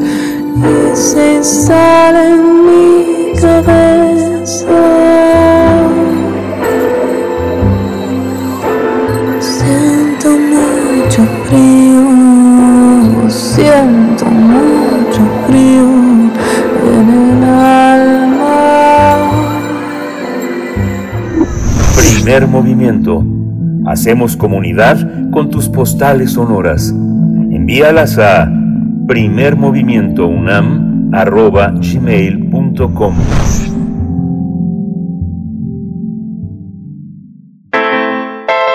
Nota Internacional AUKUS es el nombre que recibe la alianza militar firmada entre Estados Unidos, Reino Unido y Australia debido a la contracción de los nombres en inglés de dichos países. Esta alianza corresponde a un ambicioso pacto de seguridad de alto nivel en el que las tres naciones compartirán avanzada tecnología de defensa para contrarrestar los avances de China y Francia. En el caso de China, porque esta alianza defensiva trilateral en el Pacífico chocará con la influencia del país asiático en la región, mientras que en Francia ha sido afectada, Francia ha sido afectada ya que el país mantenía desde 2016 un multimillonario acuerdo con Australia para proveerle de 12 submarinos convencionales. Sin embargo, ahora la capital australiana de Canberra se ha retirado en el marco de AUKUS para eh, encargar esas naves a Estados Unidos. Además ha causado polémica el que Australia pueda ensamblar submarinos de propulsión nuclear, aunque este país ha hecho énfasis en que no tendrá armas nucleares. Anthony Blinken, secretario de Estado de los Estados Unidos, dijo que su país no dejará a Australia sola en el campo frente a tácticas de presión, haciendo referencia al presunto enfoque cada vez más agresivo y nacionalista de Beijing y hacia aliados estadounidenses como Australia. En respuesta, la Embajada de China en Australia pidió a ese país que manejen su relación de manera realmente independiente. No obstante, todavía no está todo, no está del todo claro que, en qué consistirá AUKUS, más allá del proyecto de transferir a Australia la tecnología para poder desplegar eventualmente submarinos de propulsión nuclear y la posibilidad de que la alianza contrarreste la presencia de China. Pues vamos a realizar un análisis acerca de la alianza militar entre Estados Unidos, Reino Unido y Australia. Este día nos acompaña a través de la línea en primer movimiento la maestra Sara Winifred Hirsch. Ella es maestra de Administración y Políticas Públicas en el Centro de Investigación y Docencia Económicas con especialización en políticas bilaterales de seguridad. Maestra Sara Winifred, gracias, bienvenida, gracias por estar aquí en primer movimiento. Buenos días. Hola, buenos días. Gracias por invitarme. Gracias, Sara Winifred. Eh, ¿Esta, eh, ¿Esta alianza es un peligro para la paz? Bueno, depende de a quién preguntas, ¿no?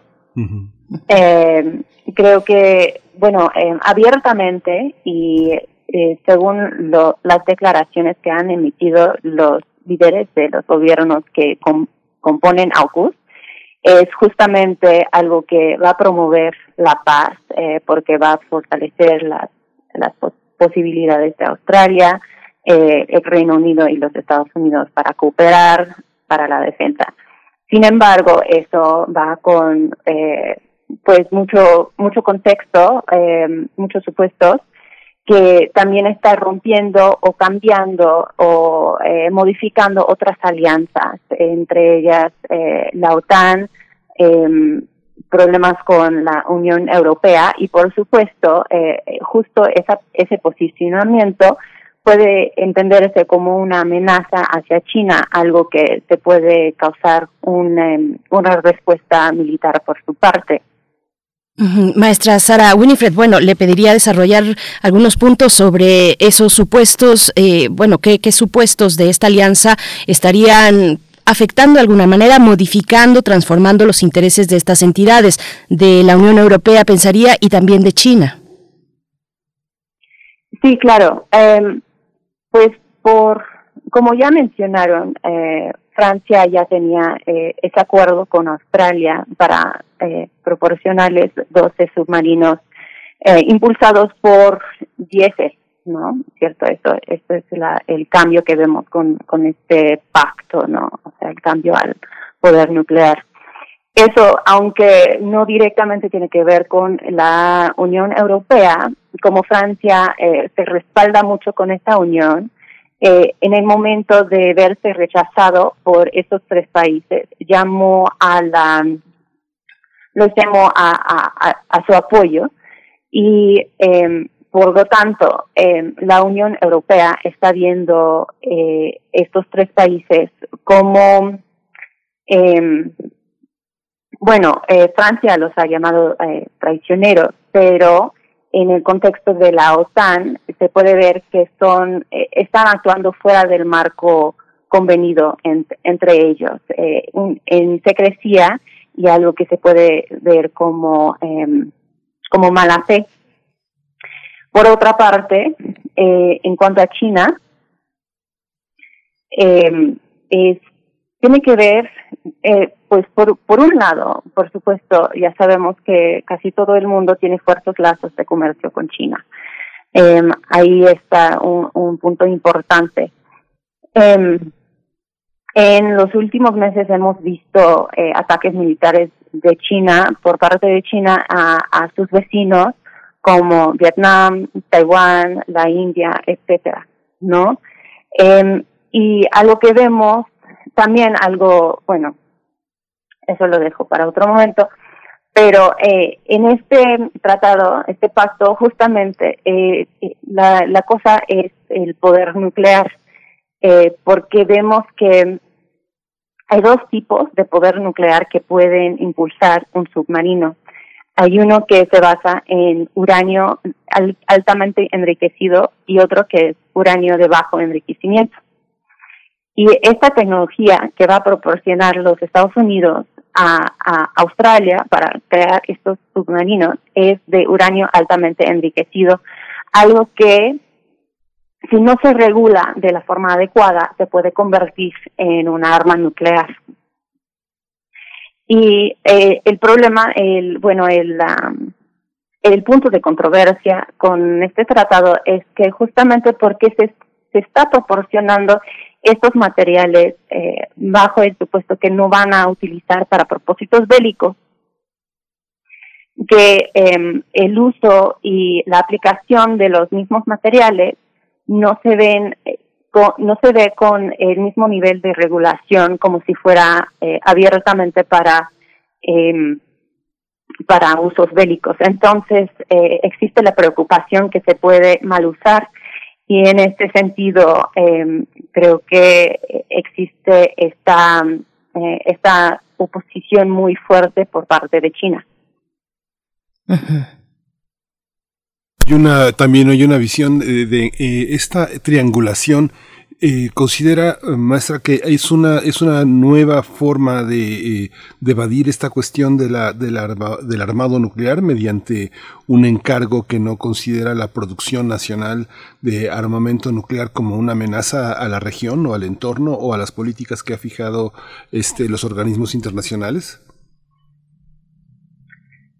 Que evada esa cuestión el triangular, el triangular, el hacer una petición a un tercero que no está inscrito en una, en una amenaza eh, nuclear produciendo sus propias armas, como es el caso de las Coreas, que es una parte claramente de indagatoria, o las armas en Afganistán. El caso, el caso de esta de esta triada es una manera nueva de encargar eh, eh, el proceso de armas nucleares a una nación que no está indexada en esa problemática?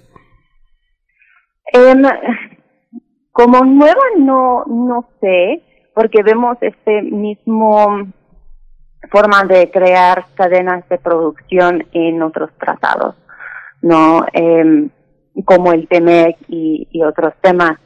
Eh, sin embargo, creo que lo novedoso y eh, lo que confunden en, en este tipo de tratado es la, la distancia justo entre los países, porque eh, el Reino Unido, por ejemplo, tiene una, un involucramiento cuestionable en, en todo este eh, entramado y también el tipo de tecnología que se está utilizando. O sea, esto no es eh, ingeniería de automóviles, es eh, estamos hablando del poder nuclear, solo que pues estamos ya eh, convergiendo dos estilos eh, o, o más estilos de, de, tratados que a lo mejor no, no habíamos visto antes. Maestra Sara Winifred, ¿cómo, ¿cómo está respondiendo la Unión Europea especialmente Francia, pero preguntaría también por Alemania, si es que acaso alcanza a levantar la mano en este momento que se encuentra de reconfiguración política luego de sus de sus elecciones, de la salida de Angela Merkel hay un reforzamiento en términos estratégicos, en términos de armamento por parte de la Unión Europea. Eh, ¿Cómo ve esta, este panorama? Creo que por el momento eh, no, no ha habido un reforzamiento concreto. Eh, creo que eso sí es una, una posibilidad, una amenaza, eh, pero en realidad creo que ya que estamos hablando de poderes poderes mundiales están todos conscientes de, eh, de las implicaciones de un pues otra otra carrera de armas digamos. O sea como Biden mencionó en el en la última reunión de la ONU que bueno o sea no creo que es muy llamativo o sea habla mucho de lo que se está pasando lo que se está percibiendo pero dijo que ya no va a empezar otra guerra fría. Y si eso pase o no, creo que eso indica que todos están conscientes de, de esa posibilidad y que lo van a querer evitar bajo todo costo. Perdón, Miguel Ángel le preguntaba además por, por Alemania, que trae sus, sus temas domésticos, pero que es fundamental al pensar en la Unión Europea. Doctor, ah, maestra. Sí, perdón, eh, exacto, justamente por Alemania. Eh, pues aunque sí ha, ha llamado específicamente a, a pues a, a, esta a esta situación eh, no sinceramente no no creo que que vaya a buscar armarse eh, en contra de, de, este fenómeno. Creo que se van a, a buscar eh, acuerdos entre sí. Pues muchísimas gracias por esta, por esta participación. Yo creo que es un tema que habrá que seguir en la pista y sobre todo desde la parte diplomática y de seguridad en esta, en esta nueva, en esta nueva alianza. Muchísimas gracias, eh, maestra Sara Winifred Hirsch, maestra en Administración y Políticas Públicas del CIDE y, bueno, especializada en políticas bilaterales de seguridad. Gracias por aceptar esta conversación. Muchas gracias a ustedes. Hasta pronto. Gracias, gracias, eh, maestra Sara Winifred. Bueno, nosotros estamos ya a punto de despedirnos de la radio Nicolaita del 104.3. Son las 8 de la mañana con 59 minutos en este día que es miércoles 29 de septiembre.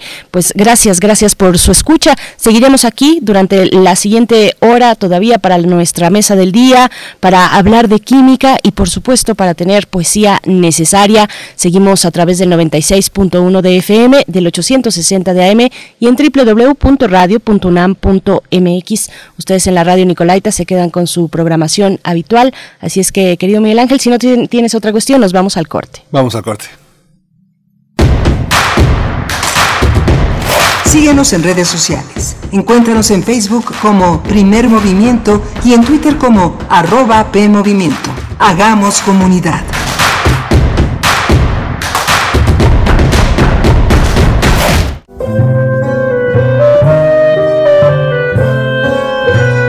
Gabinete de Curiosidades.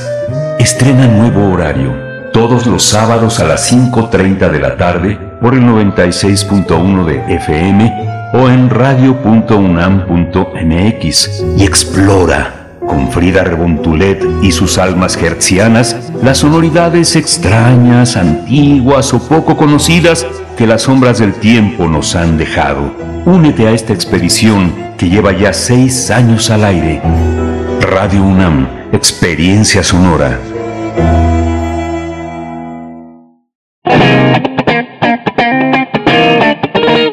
Este es el sitio donde se intersecta toda la música. Toda, Intersecciones. Encuentros de la fusión musical. Todos los viernes a las 21 horas por el 96.1 de FM. Radio UNAM. Experiencia sonora. ¿Qué tienen en común la poblana Leticia y el queretano Giovanni? Que se cambiaron de domicilio y van a ir a actualizar su INE. Si tú también te cambiaste de casa, avísale al INE, actualiza tu domicilio y sé parte de quienes toman las decisiones en tu nueva comunidad. Haz tu cita en INETEL 800 433 2000 o en INE.mx. Podemos pensar de forma distinta, pero tenemos algo que nos une, nuestro INE. INE nos une. Info Ciudad de México presenta Voces por la Transparencia, en la voz de Equipo Ganador de Derecho Internacional de la Facultad de Derecho. El Estado tiene la obligación constitucional de promover y garantizar nuestros derechos, contemplados tanto en las leyes nacionales como en los tratados internacionales. Esta protección la realiza mediante varios mecanismos. La forma en la que se puede garantizar es muy vasta. Va desde políticas públicas hasta el actuar de las autoridades. Es decir, en nuestra cotidianeidad podemos ver materializados nuestros derechos humanos. Por ello, para el fortalecimiento de estos mecanismos de garantía de los derechos humanos, como ciudadanía debemos de conocerlos para que con esto podamos exigirle al Estado que cumpla con sus obligaciones. Finalmente, te invitamos a que te acerques a los mecanismos y hagas valer tus derechos. Las instituciones tienen la obligación de escuchar y atenderte y el Estado debe responder.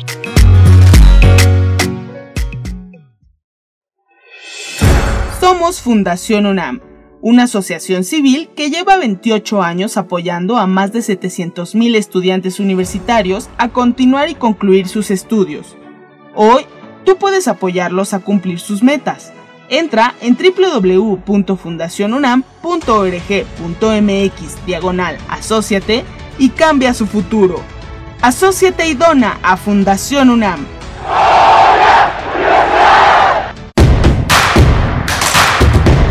Queremos escucharte. Llámanos al 55 36 43 39 y al 55 36 89 89.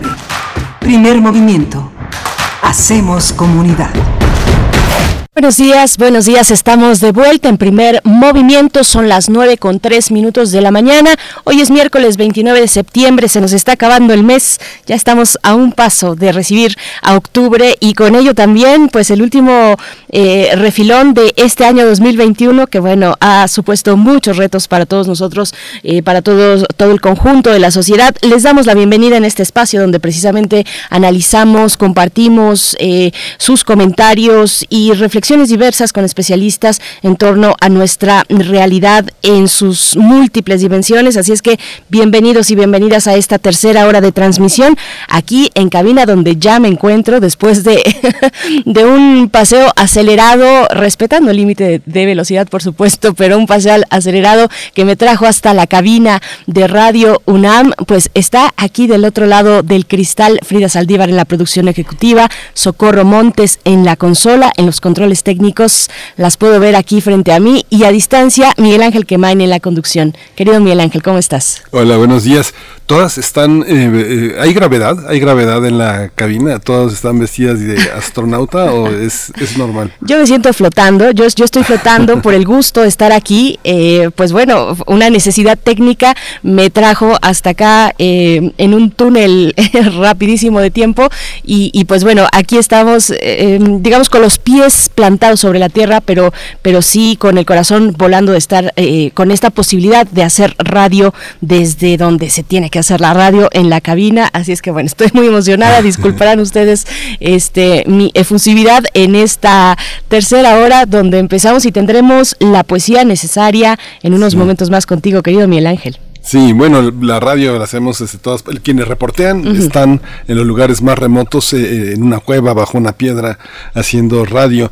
Eh, fue muy interesante, Berenice, y lo hemos seguido, la conversación con Héctor Vera, porque puntualizó tres aspectos muy importantes. Uno, uno que destaco, pues es la infamia, y la infamia de TV Azteca de señalar a los maestros, a los profesores, a los que se ha empeñado en tratar de dignificar en toda esta, esta, esta mal llamada reforma educativa a los profesores de la educación básica, pero también a los de la educación superior, este, tachándolos de parásitos. Ya la comunidad universitaria, la UAM, se posicionó al respecto y dijo que sus cerca de 55 mil alumnos eh, que tienen cerca de 4.395 profesores no han parado de trabajar y de crecer y de aprender y de experimentar y lo mismo pasa con nuestra universidad y con otras muchas universidades. Más de 60 universidades en el país han enfrentado el reto de eh, colocar la tecnología como el instrumento de servicio, pero no es extraño, no es extraño que venga de un medio donde también eh, la, insatisfacción por sus propios trabajadores, considerados a veces como parásitos, hace evidente estas cuestiones. Y el otro aspecto muy importante a destacar es la lucha política en el tema de las becas. Mariana Imas Scheinbund, que es una doctora de excelencia en el terreno de la filosofía y que bueno, le tocó ser hija de dos personalidades eh, sumamente importantes en la vida académica y política, que es Carlos Imas y Claudia Scheinbund, pues ha sido utilizada para este para tratar de desprestigiar el tema de las becas, acusándola de haber recibido recursos eh, por más de un millón de pesos, cuando sabemos que nada más del seguro médico para estudiar en el extranjero por lo menos dos años es a veces hasta mayor a 300, 400 mil pesos, nada más de seguro, y se vive, y como lo dijo Héctor Vera, que también ha gozado de esas becas, de manera apretada, de manera apretada en el extranjero, solo para estudiar, estudiar, comer y dormir, es la, es la tarea, así que bueno, hay muchos temas interesantes que continuaremos, pero quería, quería darte el informe, Berenice. Me parece muy bien, yo venía escuchando, por supuesto, la conversación con el doctor Héctor Vera, eh, si ustedes nos acaban de sintonizar, pongo un poco el contexto. Hablábamos con él acerca de la situación de las cátedras CONACIT, luego de que se lanzaron, se emitieron nuevos lineamientos del CONACIT con respecto a eh, pues eh, al personal académico de estas cátedras CONACIT y el tipo de clasificación en el que ya estarían ubicadas, que se trata de personal de confianza del apartado B, ese es digamos el, título o la clasificación de este personal académico de las cátedras CONACIT, que bueno, mm, eh, hay que ver hacia dónde va este diálogo, si hay un diálogo como tal, porque hubo una propuesta por parte de los académicos y académicas que conformaron eh, de manera, digamos, exprofeso un sindicato, un sindicato eh, que está compuesto desde febrero de este del, del 2020, compuesto por 315 integrantes, hasta donde yo me quedé en las cifras, pero eh, y que propone, que, que, le hacen propuestas a CONACIT para eh, tener un contrato colectivo de trabajo, exigen el derecho a la estabilidad laboral,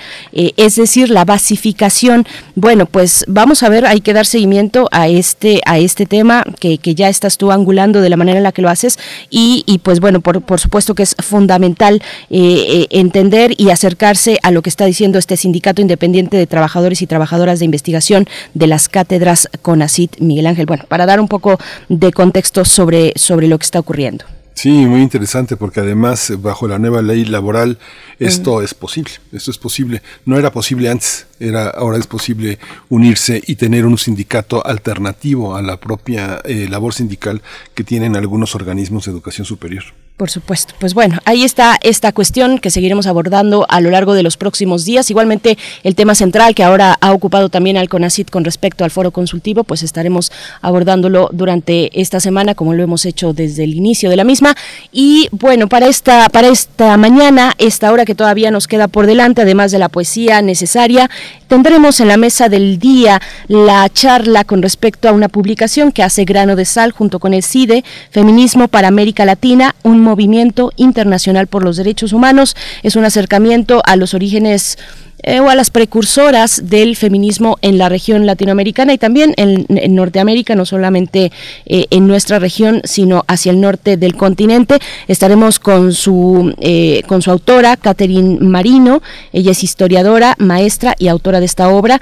también nos acompañará Gabriela Cano, historiadora dedicada a la investigación académica, docencia universitaria y divulgación cultural de temas históricos. Pues bueno, estaremos en esto para la mesa del día y después tendremos química, Miguel Ángel. Sí, vamos a tener química, justamente los cristales líquidos, el oximorón de la química, que es el tema que el doctor Plinio Sosa va a tocar esta mañana, siempre con su estilo particular, acercando la química, poniendo la química entre nosotros. Por supuesto. Pues bueno, nos vamos en este momento con la poesía necesaria. Les invitamos a seguir participando en redes sociales como, como ya lo hacen con respecto al tema de las cátedras CONACIT y a lo que está ocurriendo en general en, en CONACIT. Pues bueno, recibimos sus comentarios brevemente dice Rosario Durán Martínez, así como lo plantea eh, el doctor Héctor Vera, se ve como si fuera contratación subrogada, que es lo que se supone está combatiendo la 4T. Y esa doble evaluación, ¿cómo va a saber con así si realmente está siendo productivo? Si quien realmente lo sabe es la instancia a la que está asignado el académico o académica. Bueno, Rosario Durán, gracias por este, por este resumen. Bueno, es una perspectiva también muy interesante. Con esto nos vamos, querido Miguel Ángel, con la poesía. Primer movimiento. Hacemos comunidad con tus postales sonoras. Envíalas a primermovimientounam.gmail.com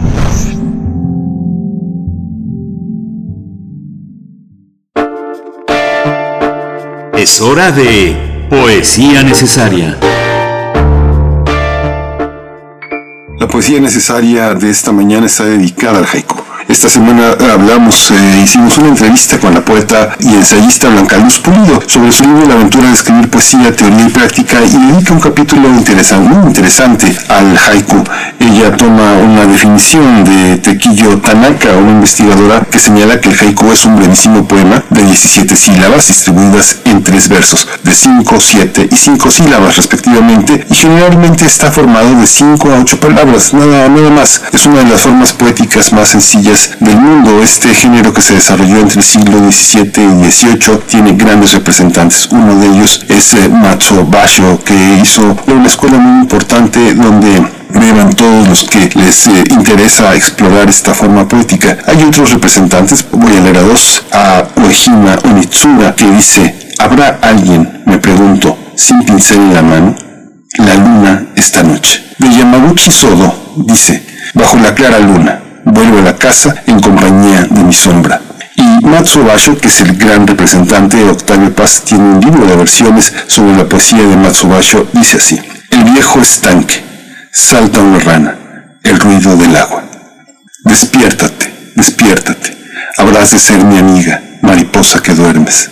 De vez en vez, las nubes nos hacen descansar de tanto ver la luna.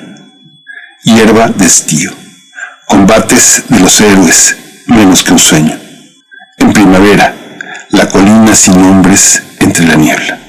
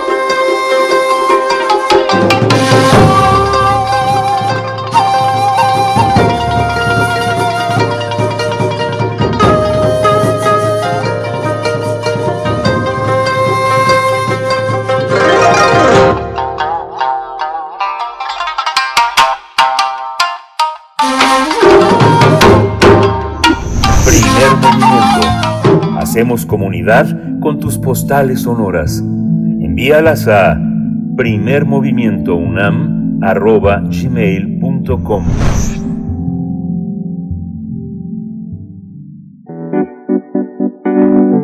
La mesa del día. Eh, ahí que tenemos una mesa sobre feminismo. Se trata del libro Feminismo para América Latina, un libro de Catherine M. Marino que hace un recuento ambicioso de los orígenes del feminismo global y muestra que las mujeres latinoamericanas en la primera mitad del siglo XX estaban a la vanguardia del activismo feminista internacional.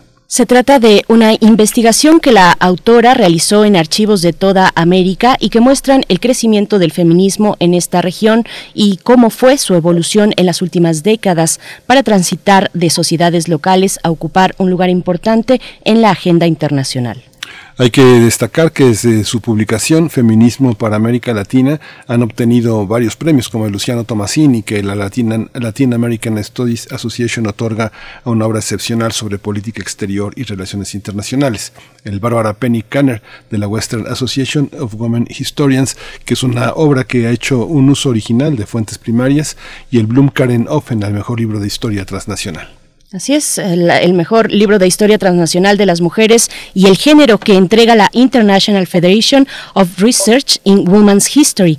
Eh, conversaremos esta mañana eh, sobre la historia del feminismo en América Latina a propósito de esta publicación de Catherine Marino y nos acompaña la autora Catherine Marino, historiadora, maestra, autora de Feminismo para las Américas, la construcción de un movimiento internacional de derechos humanos. Eh, maestra Catherine Marino, gracias por estar aquí bienvenida a Primer Movimiento. Buenos días. Ah, buenos días, muchas, muchas gracias a ustedes. Es un honor grande para estar aquí ah, con ustedes. Muchas gracias. Y muchas gracias por su introducción, muy amable. Muchas gracias. Gabriela Cano también está con nosotros. Va a estar brevemente. Gabriela Cano es historiadora dedicada a la investigación académica, a la docencia universitaria y a la divulgación cultural de temas históricos. Hace algunos años ofreció dos eh, libros eh, muy bellos. Uno se llamaba Elena Arismendi, que publicó Tusquets eh, Editores y ha hecho un libro también muy importante en colaboración, Género, Poder, Política en el México Revolucionario, un libro que publicó el Fondo de Cultura Económica y la Universidad Autónoma Metropolitana, donde pone en escena toda una colaboración con investigadoras norteamericanas que han trabajado el feminismo en una escala global muy amplia. Gabriela Cano, muchas gracias por estar aquí. Un gusto estar esta mañana conversando con ustedes. Muchas gracias, eh, profesora Gabriela Cano, historiadora, profesora del Colegio de México. Pues bueno, iniciamos esta conversación. Eh, Catherine Marino, pregunto acerca del el contexto en el que se gestaron estas relaciones entre mujeres, las ideas que se encontraban en el ambiente y cómo es, eh, digamos, el contraste entre el continente europeo y la región latinoamericana, pero también el norte de América, es decir, bueno, América completa, las Américas. Muchas gracias y antemano también quiero agradecer a Gabriela Cano. Um, Gabriela y su trabajo han sido mi guía durante muchos años. Es un honor estar en conversación con ella también. Um, muchas gracias por su pregunta. Um, sí, el tema de mi libro es el feminismo interamericano, o so, podría decir el feminismo americano, pero uso americano en el sentido latinoamericano de la palabra. Y este movimiento es poco conocido hoy, pero fue de suma importancia durante la primera mitad del siglo XX. Um, y fue un movimiento de agrupaciones y dirigentes latinoamericanas y estadounidenses alrededor de demandas por los derechos de las mujeres y la justicia global. Um, lo que distinguió feminismo americano del feminismo internacional en Europa y otros, otras partes del mundo fue que el feminismo americano innovaba nuevas formas de derecho internacional que sentaban las bases para las nociones de derechos humanos internacionales. Por ejemplo, la Comisión Interamericana de Mujeres, que todavía existe hoy, fue un grupo clave que dio forma organizativa al movimiento y cuando fue fundada en el año 1928 fue la primera organización intergubernamental del mundo para la promoción de los derechos de las mujeres. Y um, esta comisión defendió un tratado, de igualdad de derechos para mujeres, el primer tratado internacional por los derechos de mujeres um, y el primero de derechos individuales de su tipo internacional y su activismo culminó en la conferencia que creara las Naciones Unidas en San Francisco en 1945.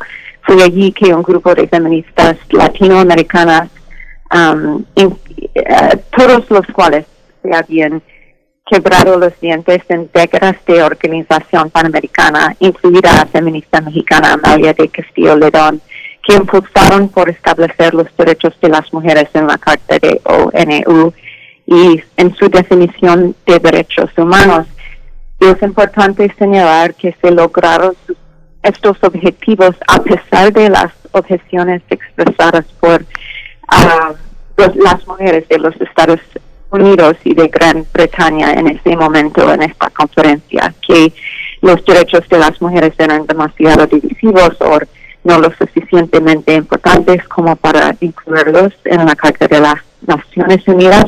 Así que la historia desafía algunos de los discursos fundamentales sobre la historia del feminismo. Por lo regular se nos dice que fueron mujeres europeas o estadounidenses quienes inventaron el feminismo y luego fue exportado a otros lugares. Sin embargo, mi libro sostiene que fueron las mujeres de América Latina quienes de hecho estuvieron a la vanguardia del feminismo global y los derechos humanos.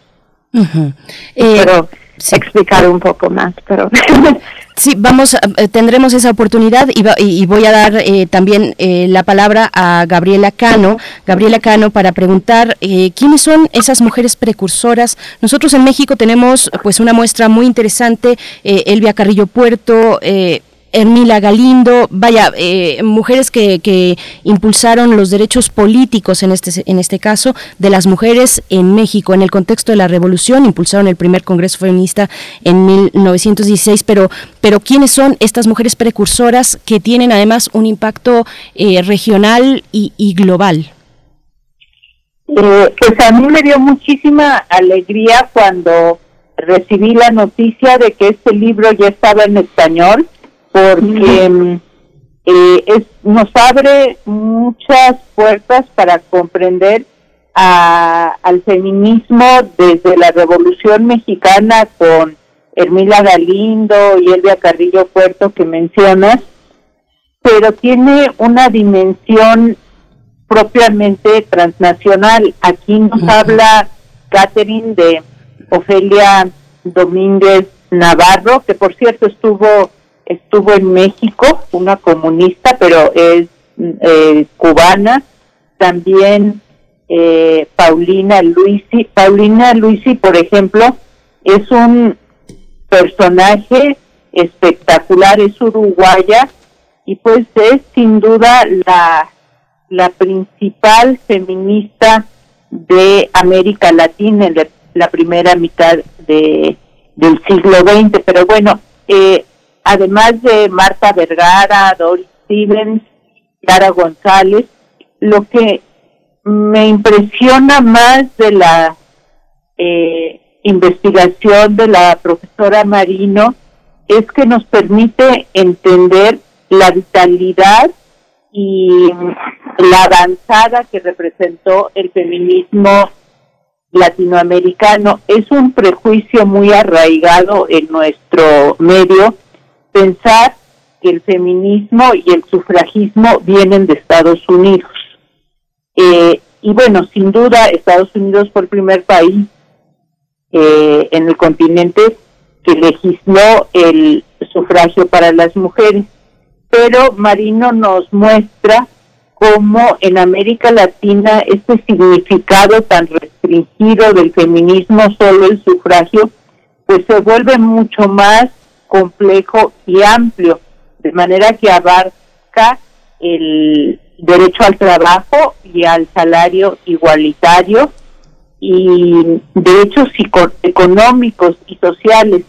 Eh, por eso es que es tan importante eh, este libro porque hoy en nuestros días estamos viendo que la fuerza del feminismo en América Latina pues está teniendo una dimensión global y que va a la avanzada. Y en este libro vemos que eso también sucedió en las primeras décadas del siglo XX. Esto nos cambia la, la perspectiva eh, como para relativizar la importancia del feminismo de Estados Unidos, eh, porque bueno, era uno más que desde luego venía eh, acompañado de una visión de dominio sobre América Latina, pero fue disputado por las activistas eh, latinoamericanas que Catherine va desglosando en, en su obra. Voy de nuevo con, contigo, doctora Gabriela Cano, porque es muy interesante cómo también tu trabajo de historiadora nos ha mostrado cómo hay una manera de utilizar el documento instalado en una gran capacidad de tejer redes de la, eh, sobre la contemporaneidad cultural, literaria, filosófica, social de, México. Pero estamos también frente a un libro en el que justamente el nomadismo, el movimiento, la dinámica de las mujeres que se encuentran, que discuten en el ámbito internacional. Es fascinante estas eh, tres mujeres que ponen en escena Clara González, Marta Vergara y que las confronta Berta Lutz y que las confronta con esta visión del estadounidense Doris Stevens. Es muy interesante.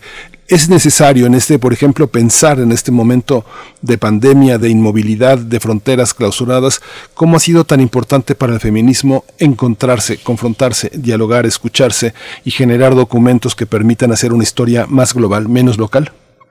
Gabriela. Sí, de, desde luego, aquí eh, si algo queda claro es que las redes feministas han sido muy, muy importantes y han tenido un dinamismo político a lo largo del siglo XX, que hay un intercambio de ideas entre los países de América Latina y hay conflictividad, desde luego no tenemos por qué esperar que las redes feministas eh, sean unitarias o uniformes, sino que hay muchísima discusión política y estas estas redes eh, se formaron pues en una época donde no existían las comunicaciones como las que tenemos hoy en día. Todo se hacía a través de correspondencia, de cartas que se iban de un país a otro y que podían tardar dos o tres meses de viaje. Bueno, ahora no estamos viajando por la circunstancia de la pandemia. Esto, y en esa época, pues sí se hacían viajes, eh, sí con, con dificultades, con tiempo, y además se forjaban pues amistades, alianzas entre las distintas activistas eh, latinoamericanas y también pues eh, conflictos, este, diferencias que se pues que se discutían en a través de estos medios de las de la correspondencia, de las publicaciones. Y todo esto Catherine Marino lo investigó en archivos de eh, México, de Estados Unidos, investigó también en Uruguay, desde luego en archivos cubanos. Es una obra, eh, pues, verdaderamente de largo aliento.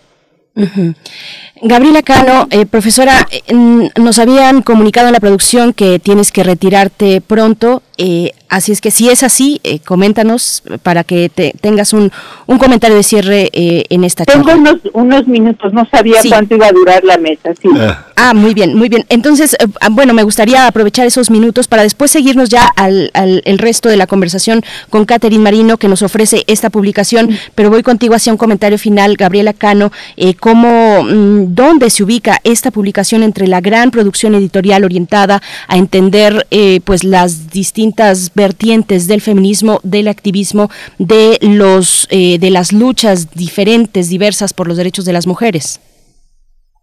Yo creo que esta es una obra eh, en un terreno donde hay muy pocos libros. hoy en día hay una proliferación de obras que discuten la actualidad del feminismo y con mucha frecuencia caen en categorías muy simplistas y mm, que encajonan a eh, la diversidad del feminismo y los contextos históricos. Por ejemplo, se dice así de un plumazo, no, pues el feminismo liberal, no, pues el feminismo radical, sin profundizar en los en las situaciones históricas, en los espacios geográficos, en la geopolítica, en la geopolítica y en las condiciones particulares de, distintos momentos. Creo que eh, no existe una obra equivalente en pues en la producción eh, ni, ni de divulgación ni académica y para mí es muy muy valioso que esto esté en español porque eh, la obra de Catherine me permite eh, pues dialogar con ella, dialogar con otros personajes, con el propio trabajo que yo he hecho sobre Elena Bismendi, eh, lo que estudia Catherine Marino, pues me ayuda muchísimo a entender a Amalia Castillo Lerón, que viene hacia el final de la, de la obra de Marino, eh, pero no podría yo entender a Amalia Castillo Ledón si no tuviera este, sin tener este contexto internacional tan redondo como lo presenta Catherine Marín. por supuesto. Pues muchísimas gracias, Gabriela Cano, muchísimas gracias por, por esta contribución. Te, te dejamos partir y te agradecemos que te hayas dado este tiempo para estar con nosotros. Muchas, gracias. Gracias, Gabriela. Gracias, Gabriela Cano, historiadora y profesora del Colegio de México. Continuamos esta charla, pues que apenas va empezando, Catherine Marino, Miguel Ángel. Catherine, sí. Bueno, el libro, hay que decirlo, que tiene mm, más de 80 páginas de notas. Es un aparato crítico verdaderamente extraordinario. En la, en la parte de la bibliografía están consignados los archivos, las publicaciones periódicas. Es muy importante señalar que también la, la experiencia de grano de sal en la edición de libros académicos permite que esto sea ligero, que sea accesible y que, y que sea un verdadero diálogo con el mundo académico. Pero te quisiera pedir, Catherine, un poco que nos presentes a estas tres mujeres y los a estas cuatro mujeres y los principales temas que se dirimen ahí.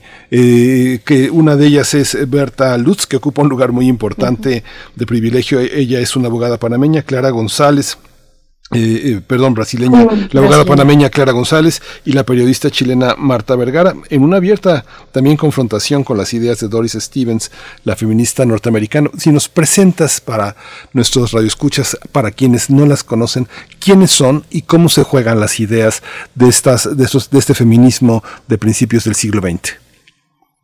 Mm, ah, muchas gracias. Las orígenes del proyecto, um, es, es la pregunta sobre um, cómo descubrí este movimiento o cómo um, uh, um, hizo, hice la selección de las seis mujeres en el libro. Sí, sí, sí, por favor. Sí. Ah, sí. Um, um, cuando estuve en, en la escuela de posgrado, supe que quería estudiar algún aspecto de la historia feminista en los años ante guerras y eh, estaba muy interesada en la historia de ambos los Estados Unidos y América Latina. Y en los archivos que tenía Stanford encontré documentos de una feminista de los Estados Unidos que um, um, que era buena amiga de Berta la feminista brasileña, y escribo, escribí un artículo sobre su amistad, pero después uh, de escribir ese artículo comencé a darme cuenta de que su amistad era parte de un mundo más amplio del feminismo interamericano en estos años. Y que había grupos como la Comisión Interamericana de Mujeres que impulsaban las demandas feministas en conferencias internacionales y quería aprender más. El primer lugar que fui fue los archivos de Doris Stevens en Harvard University, porque Stevens fue la uh, feminista estadounidense que estuvo al frente de la, Comisión Interamericana de Mujeres. Um, y su archivo es muy enorme, uh, eh, tiene mucha correspondencia de, con feministas en todas partes de América Latina. Uh, quiero claro que la comisión era muy importante para, um, este, para, para feministas en América Latina, sin embargo, también quiero claro que la forma en que Stevens dirigía esta organización era muy controvertida. Ella definía el feminismo de una manera muy estrecha y particular, solo como una lucha por derechos individuos, políticas y civiles solo.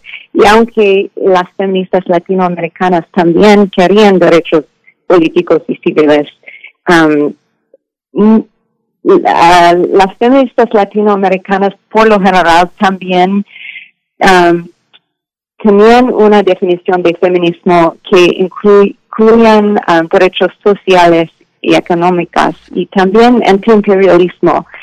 Um, y por, eso se hizo muy importante investigar en los archivos de las feministas latinoamericanas y uh, ver, a ver cuál qué se decían unas a otras cuando no le escribían a Doris Stevens, cuáles fueron sus inversiones en este movimiento, cómo definieron el feminismo americano. Fui al archivos de Paulina Luisi en Montevideo, Uruguay, y entonces a Habana, La Habana en Cuba para ver los archivos de Ofelia Domínguez Navarro. Um, estas, ambas, estas mujeres um, eran muy amigas y Um, y entonces um, ah, la, la inclusión de Bertolat, Marta Vergara de, Chile y Clara González de Panamá um, um, ocurrían um, naturalmente porque estaba viendo también las acciones feministas en estas conferencias interamericanas y estas feministas fueron muy importantes en estas conferencias, pero um, me di cuenta de que los conflictos con Stevens um, fueron, fueron muy importantes a definir feminismo americano um, y para agruparse los feministas latinoamericanas en un grupo um, porque um, esta dinámica provocó que las feministas latinoamericanas, disculpas, la um, eh, esa dinámica provocó que las feministas latinoamericanas de diferentes tendencias políticas se unieran entre sí y juntas expandieran en algunas formas claves la agenda feminista mucho más allá que la de sus contrapartes estadounidenses. Eh, Catherine Marino, bueno, parece que el feminismo nació con la controversia a un lado, eh, lo vemos ahora, incluso hemos llegado al punto de llamar feminismos en plural a, a, las distintas luchas, al menos en esta región, en la región latinoamericana y Caribe. Te pregunto por el Caribe. El Caribe porque además eh, en eh, el libro atraviesa también la historia de una mujer muy importante, Ofelia Domínguez Navarro, cubana, y el Caribe, el Caribe y el feminismo tienen un, un, lazo muy interesante que está atravesado por el concepto de negritud. Nos podríamos ir ahí a, a, Martinica con a MSCR, eh, y, su concepto de negritud como lucha política. Cuéntanos un poco en esta relación eh, que, que enmarcas en, en, tu obra sobre el, el Caribe y el feminismo. Mm, muchas gracias por la pregunta. Um, en mi libro no no exploro uh, feministas que habla Francesca o otros uh, lenguajes, pero porque en um, antiimperialismo y, y la, idioma de español fueron partes constitutivas de um, una feminista panhispánica uh, que feministas mexicanas eran líderes de este tipo de feminismo, como Ermilia Galindo, Elena Arismendi, Margarito Robles de Mendoza. Um, en este tiempo, uh, la, la historia común de um, uh, España y de uh, la idioma de español fue un, un, um, un parte de las conexiones imaginarias de las feministas americanas y de, de otras partes en, en América, de otras personas en América Latina um, y también um, su historia común de imperialismo um, con los Estados Unidos. Pero mujeres negras uh, fueron muy importantes uh, a este uh, red. las seis mujeres en que la, el libro enfoque está, son, son elite más o menos. Um, pero Ofelio Domínguez Navarro um, y Clara González, sus padres no, no uh, fueron muy um, ricos o de, de, clase alta, pero um, estas mujeres um, sí uh, tenían los privilegios racial y de educación, así como las enlaces personales, uh, y para ganar entrada a espacios internacionales de élite. Y, um, y uh, esta participación en los congresos internacionales es clave para distinguir estas mujeres como grupo. Y también debo decir que mujeres y feministas en México um, están muy, muy importantes en el libro también, aunque no parte de, la, de seis. Pero um, yo, yo me di cuenta de que mujeres negras um, especialmente mujeres negras que estaban vinculadas con el Partido Comunista en los años 70, fue muy importante al um, ampliar la definición de feminismo americano y a ampliar la agenda para incluir um, antirracismo y um, la, los derechos de las mujeres negras específicamente. Y um, vemos particular, particularmente en Cuba, en su Congreso Nacional de Mujeres en 1939, um, su, su agenda por su Congreso Nacional um, hizo uh, los derechos de mujeres negras y la discriminación específica que mujeres negras confrontan um, parte primero de su Congreso Nacional. Es un poco, es muy interesante, creo que personas no, no saben uh, este hecho, pero um, y es, es un parte uh, pequeño de mi libro, pero es una cosa que me, me di cuenta um, cómo estaba escribiendo el libro um, y estoy muy interesada, de hecho, en um, en explorar más a las mujeres negras y en partes del hemisferio uh, de mujeres indígenas. Por ejemplo, en Ecuador, uh, mujeres indígenas colaboraron, uh, sí, colaboraban con mujeres mestizas y el Partido Comunista fue un, un um, portal de conexión, fue un, una manera de conectar estas mujeres. Um, y también para ampliar la definición de sus movimientos de mujeres. Um, en, en, mi libro, los años del Frente Popular en los años 30 son muy importantes a esta amplificación de agenda y es un momento, por supuesto, cuando México también es muy importante a este movimiento. el gobierno de Cárdenas y feministas mexicanas en el Frente Único por Derechos de las Mujeres um, son guías por feministas en el continente. So, quería decirlo también. Claro. Sí, es muy interesante, Catherine. Como no, no, no quiero omitir lo de Cuba, porque digamos en tu libro, y ahora que, eh, que, lo, que lo comparas con lo que pasaba en México en las mismas fechas, en Cuba y en México, eh, Lázaro Cárdenas tenía una gran compañera de viaje que era Amalia Solórzano con una actividad muy importante, pero en Cuba pareciera que la situación de las mujeres es obra de los hombres, del pensamiento de Fidel Castro, del pensamiento del Che Guevara, pero 20 años antes, mucho 20 años antes de la revolución, ya estaban planteadas las, las, bases de, la, de, este, de este pensamiento. ¿Cómo entender esta parte? ¿Solo desde la negritud o en la parte social de estas mujeres que plantean en ese Congreso del 31 hasta dónde llega? Maternidad, sexo, pareja, eh, trabajo, ¿cómo son los temas?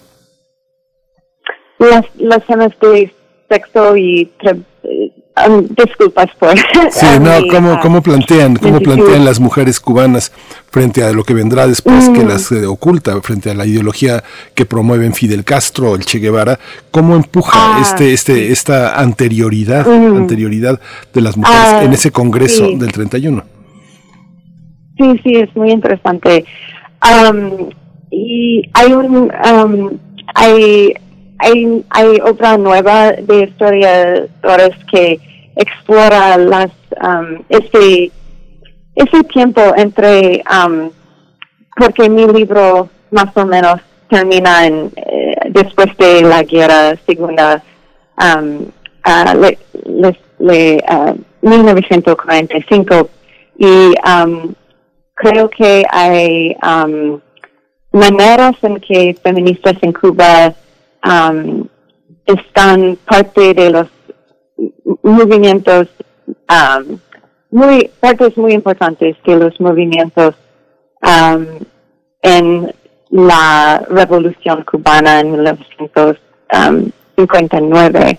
Y uh, hay personas, por ejemplo, um, y, y, y las personas en que estoy pensando son mujeres um, del Partido Comunista en los años los años 30 um, y um, creo que vemos como um, las metas de este periodo um, están parte de las metas de las mujeres en la en el gobierno con Castro en los años de um, 60 pero es difícil porque um, en, en, en los años de la Guerra Fría um, el feminismo es una palabra malo, eh, una palabra mala por, por la izquierda, por, um, y, y también en Cuba la idea es que feminismo ya ha sido um, éxito y no hay no hay una necesidad para feminismo. Um, y así que creo que es un poco más complicado en estos años y estoy interesada en investigar um, las redes transnacionales también en este momento. Creo que es un momento muy muy interesante después de um, más eh, las mujeres en América Latina en, en todas partes ahora tiene sufragio y mujeres están muy politizando en este movimiento, pero es muy uh, polarizada en el, la derecha y la izquierda. Y la izquierda no, no um, usa la palabra feminismo para, um, porque es asociada con el imperio del norte y los Estados Unidos y imperialismo. Um, Sí, no sé si... Por supuesto.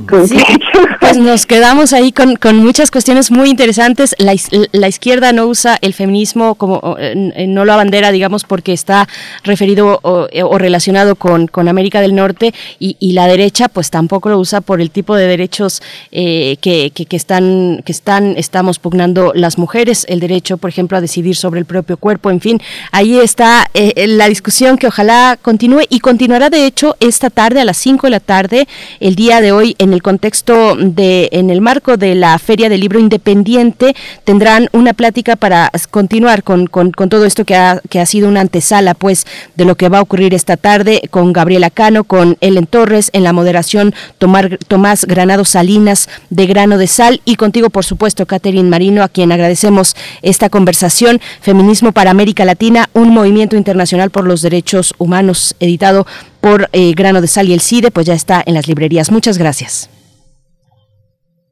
Muchas gracias. Muchísimas gracias. Mucha suerte en la presentación. Hasta pronto. Bien, pues vamos a ir con música, Miguel Ángel. Vamos a escuchar de Siouxsie and the Banshees DC. Uf.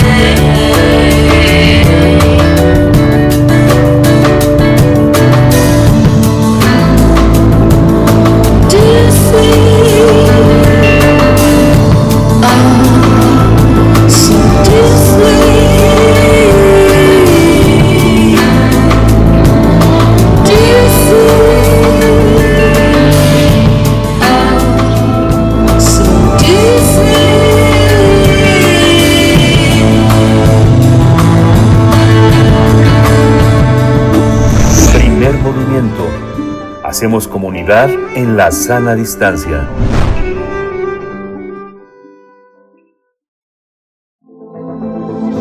El crisol de la química Cristales, cristales líquidos, el oxímoron de la física es el tema de esta mañana con el doctor Plinio Sosa, académico de tiempo completo de la Facultad de Química, quien ya nos acompaña hoy para cerrar, como cada miércoles, este espacio. ¿Cómo estás, Plinio Sosa? Doctor, bienvenido a Primer Movimiento. Buenos días, Bere. Miguel Ángel, buenos días. Buenos días, doctor.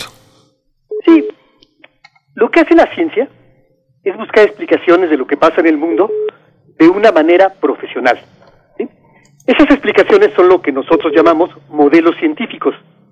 Dichos modelos no son un retrato de la realidad, sino apenas nuestra modesta explicación de esa realidad. Por ejemplo, para los estados físicos de los materiales en general y de las sustancias en particular, tenemos un modelo para explicarlos, y es muy simple. Las sustancias están constituidas por partículas que pueden ser átomos, iones o moléculas. En el estado gaseoso, las partículas se encuentran muy lejos entre sí y se mueven a gran velocidad. Eh, en el estado líquido se encuentran muy cerca, pero también se mueven a gran velocidad. En el estado sólido, las partículas solo están vibrando, no se mueven de su lugar. En los sólidos, especialmente en los llamados sólidos cristalinos, las partículas están perfectamente ordenadas en el espacio, a distancias y ángulos totalmente regulares. En cambio, dada la movilidad de las partículas en los líquidos y en los gases, las distancias entre ellas están variando constantemente, no hay un arreglo regular. Por esta razón, los líquidos y los gases tienen la, la capacidad de fluir, mientras que los sólidos no. Vale la pena aclarar que en este tema, la palabra cristal tiene un significado distinto al que le damos en la vida cotidiana. No se trata de un vidrio de alta calidad, sino de un sólido cuyas partículas están regular y repetidamente distribuidas en el espacio. ¿sí? En estos términos, podríamos decir que la cristalinidad y la fluidez son contrarios, mutuamente excluyentes. ¿sí? O se fluye o se es cristalino. ¿sí? O se es líquido o se es sólido. ¿sí? No pueden ocurrir las dos cosas al mismo tiempo. Bueno, este modelo no lo inventó la naturaleza, lo inventamos nosotros. Y a la naturaleza le da un poco lo mismo las explicaciones que se nos ocurran a nosotros o las que se nos dejen de ocurrir. Ella hace lo que se le da la gana. En 1888, el botánico austriaco Friedrich Reinitzer encontró una sustancia extraída de la raíz de la zanahoria, el benzoato de colesterol, que presentaba dos temperaturas de fusión. A cierta temperatura pasaba de sólido a un líquido turbio y luego más adelante pasaba de ese estado líquido a otro estado líquido, ese sí ya perfectamente transparente. Intrigado, consultó a Otto Lehmann, un físico alemán dedicado a la cristalografía. Con la ayuda de un arsenal de microscopios que él poseía, con los que trabajaba regularmente, Lehmann encontró en el líquido turbio lo imposible, un fluido con moléculas perfectamente alineadas. Se ven algo así como un banco de pececitos moviéndose en bloque a través del arroyo. Entonces hubo que cambiar el modelo. El cristal líquido, bueno, hubo que completarlo, hubo que mejorarlo. El cristal líquido es un estado de la materia por derecho propio, intermedio entre los estados cristalino y líquido. Es otro estado de la materia.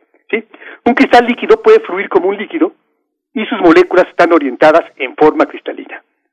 Durante mucho tiempo, los cristales líquidos no fueron más que una curiosidad científica, pero en 1962, fíjense cuánto tiempo después, cuando ya estaban muy estudiados, investigadores de la compañía RCA se dieron cuenta que los cristales líquidos podían utilizarse para sustituir los voluminosos cinescopios de las televisiones por pantallas planas. Las pantallas planas se basan en las propiedades ópticas de los cristales líquidos cuando se encuentran en presencia de un campo eléctrico. Variando el campo eléctrico, se puede hacer que los cristales líquidos se alineen de cierto modo para que determinadas partes de la pantalla, los píxeles, ¿no? los famosos píxeles, cambien de transparente a opaco y viceversa. ¿no? De esa manera se, tiene, pues, se puede reproducir la imagen que se está transmitiendo. ¿sí? Los cristales líquidos revolucionan el mundo de la tecnología. Actualmente se utilizan en los más diversos dispositivos como relojes digitales, teléfonos móviles, calculadoras y televisores. Pero esa rama de la tecnología no es la única donde se aplican. De hecho, donde más se usan es en la industria de la cosmetología. ¿sí? Na- Nada más por decir. ¿sí? Por ejemplo, las soluciones de jabón y varios detergentes son ejemplos de cristales líquidos en nuestra vida cotidiana. Es más, no solo hay cristales líquidos en aplicaciones tecnológicas, sino también en el mundo natural. Muchas proteínas y membranas celulares son cristales líquidos. De hecho, no habría vida sin cristales líquidos. Y bueno, una reflexión final. Los cristales líquidos, el cuidadoso desaliño, la confusión distinguible, el orden del caos. No cabe duda, el mundo del oxímoron, qué soledad tan llena. Fascinante. Fascinante, querido doctor Plinio Sosa. Muchas gracias por esta, por esta intervención. Cerramos así nuestro miércoles de hoy, 29 de septiembre, y nos encontramos la próxima semana. Ok, de hoy en ocho nos escuchamos. Muchas gracias. Hasta pronto. Hasta luego. Doctor Plinio Sosa, pues bueno, ahí está, tiene muchos seguidores aquí en nuestras redes sociales, pues cómo no, es el doctor Plinio Sosa aquí cerrando la emisión de miércoles. Un comentario eh, respecto a la mesa del día, el tema del feminismo en América Latina, nos dice Re Guillermo le pregunta a Catherine, bueno, va a estar en la tarde, Catherine, eh, en, a través de las redes sociales, en el canal de Facebook de la Feria eh, del Libro Independiente. Ahí se pueden eh, seguir con estas preguntas, pero dice R. Guillermo, el feminismo es genuino en, el, para el feminismo es genuino quemar, pintar, destruir, vandalizar durante las llamadas marchas o se trata del uso político por intereses ajenos al feminismo? Es la pregunta de Rey Bueno, ahí nada más, eh, ojalá que se la pueda hacer también hacia la tarde y que ella pueda contestar. Yo lo que podría decir es que ese tipo de acciones que se llaman acción directa en conceptos, digamos, eh, sociológicos, la acción directa pues eh, refiere a formas de acción contenciosa que no se encuentran mediadas por la institucionalidad dominante. Sería interesante seguir hablando de, esto, de acción directa, por qué pasan estas cosas en las marchas, en las distintas marchas y también específicamente ya más recientemente en los años recientes en las marchas eh, de la lucha feminista. Pues bueno, ahí está. Ustedes coméntenos qué opinan. La acción directa pues forma parte de un conjunto de formas de lucha proscriptas por el ordenamiento institucional dominante. Es la definición, digamos, académica, teórica, conceptual, sociológica de lo que vemos ahí en la realidad afuera. Pero bueno, bueno, con esto nos vamos a despedir, querido Miguel Ángel. Sí, interesantísimo. Nos despedimos, nos escuchamos mañana de 7 a 10 de la mañana. Quédese aquí en la programación de Radio UNAM que se ha diseñado para ustedes y en comunidad con, toda, con todo un entorno universitario, nacional e internacional. Muchas gracias por estar. Esto fue Primer Movimiento. El mundo desde la universidad. Radio UNAM presentó Primer Movimiento, El Mundo desde la Universidad, con Berenice Camacho y Miguel Ángel Quemain en la conducción. Frida Saldívar y Violeta Berber, producción. Antonio Quijano y Patricia Zavala, noticias. Miriam Trejo y Rodrigo Mota, coordinadores de invitados. Tamara Quirós, redes sociales. Arturo González y Socorro Montes, operación técnica. Servicio social, Cecilia Esquivel y Roberto Rebollo. Locución, Tessa Uribe y Juan Stack. Quédate en sintonía con Radio UNAM. Experiencia sonora.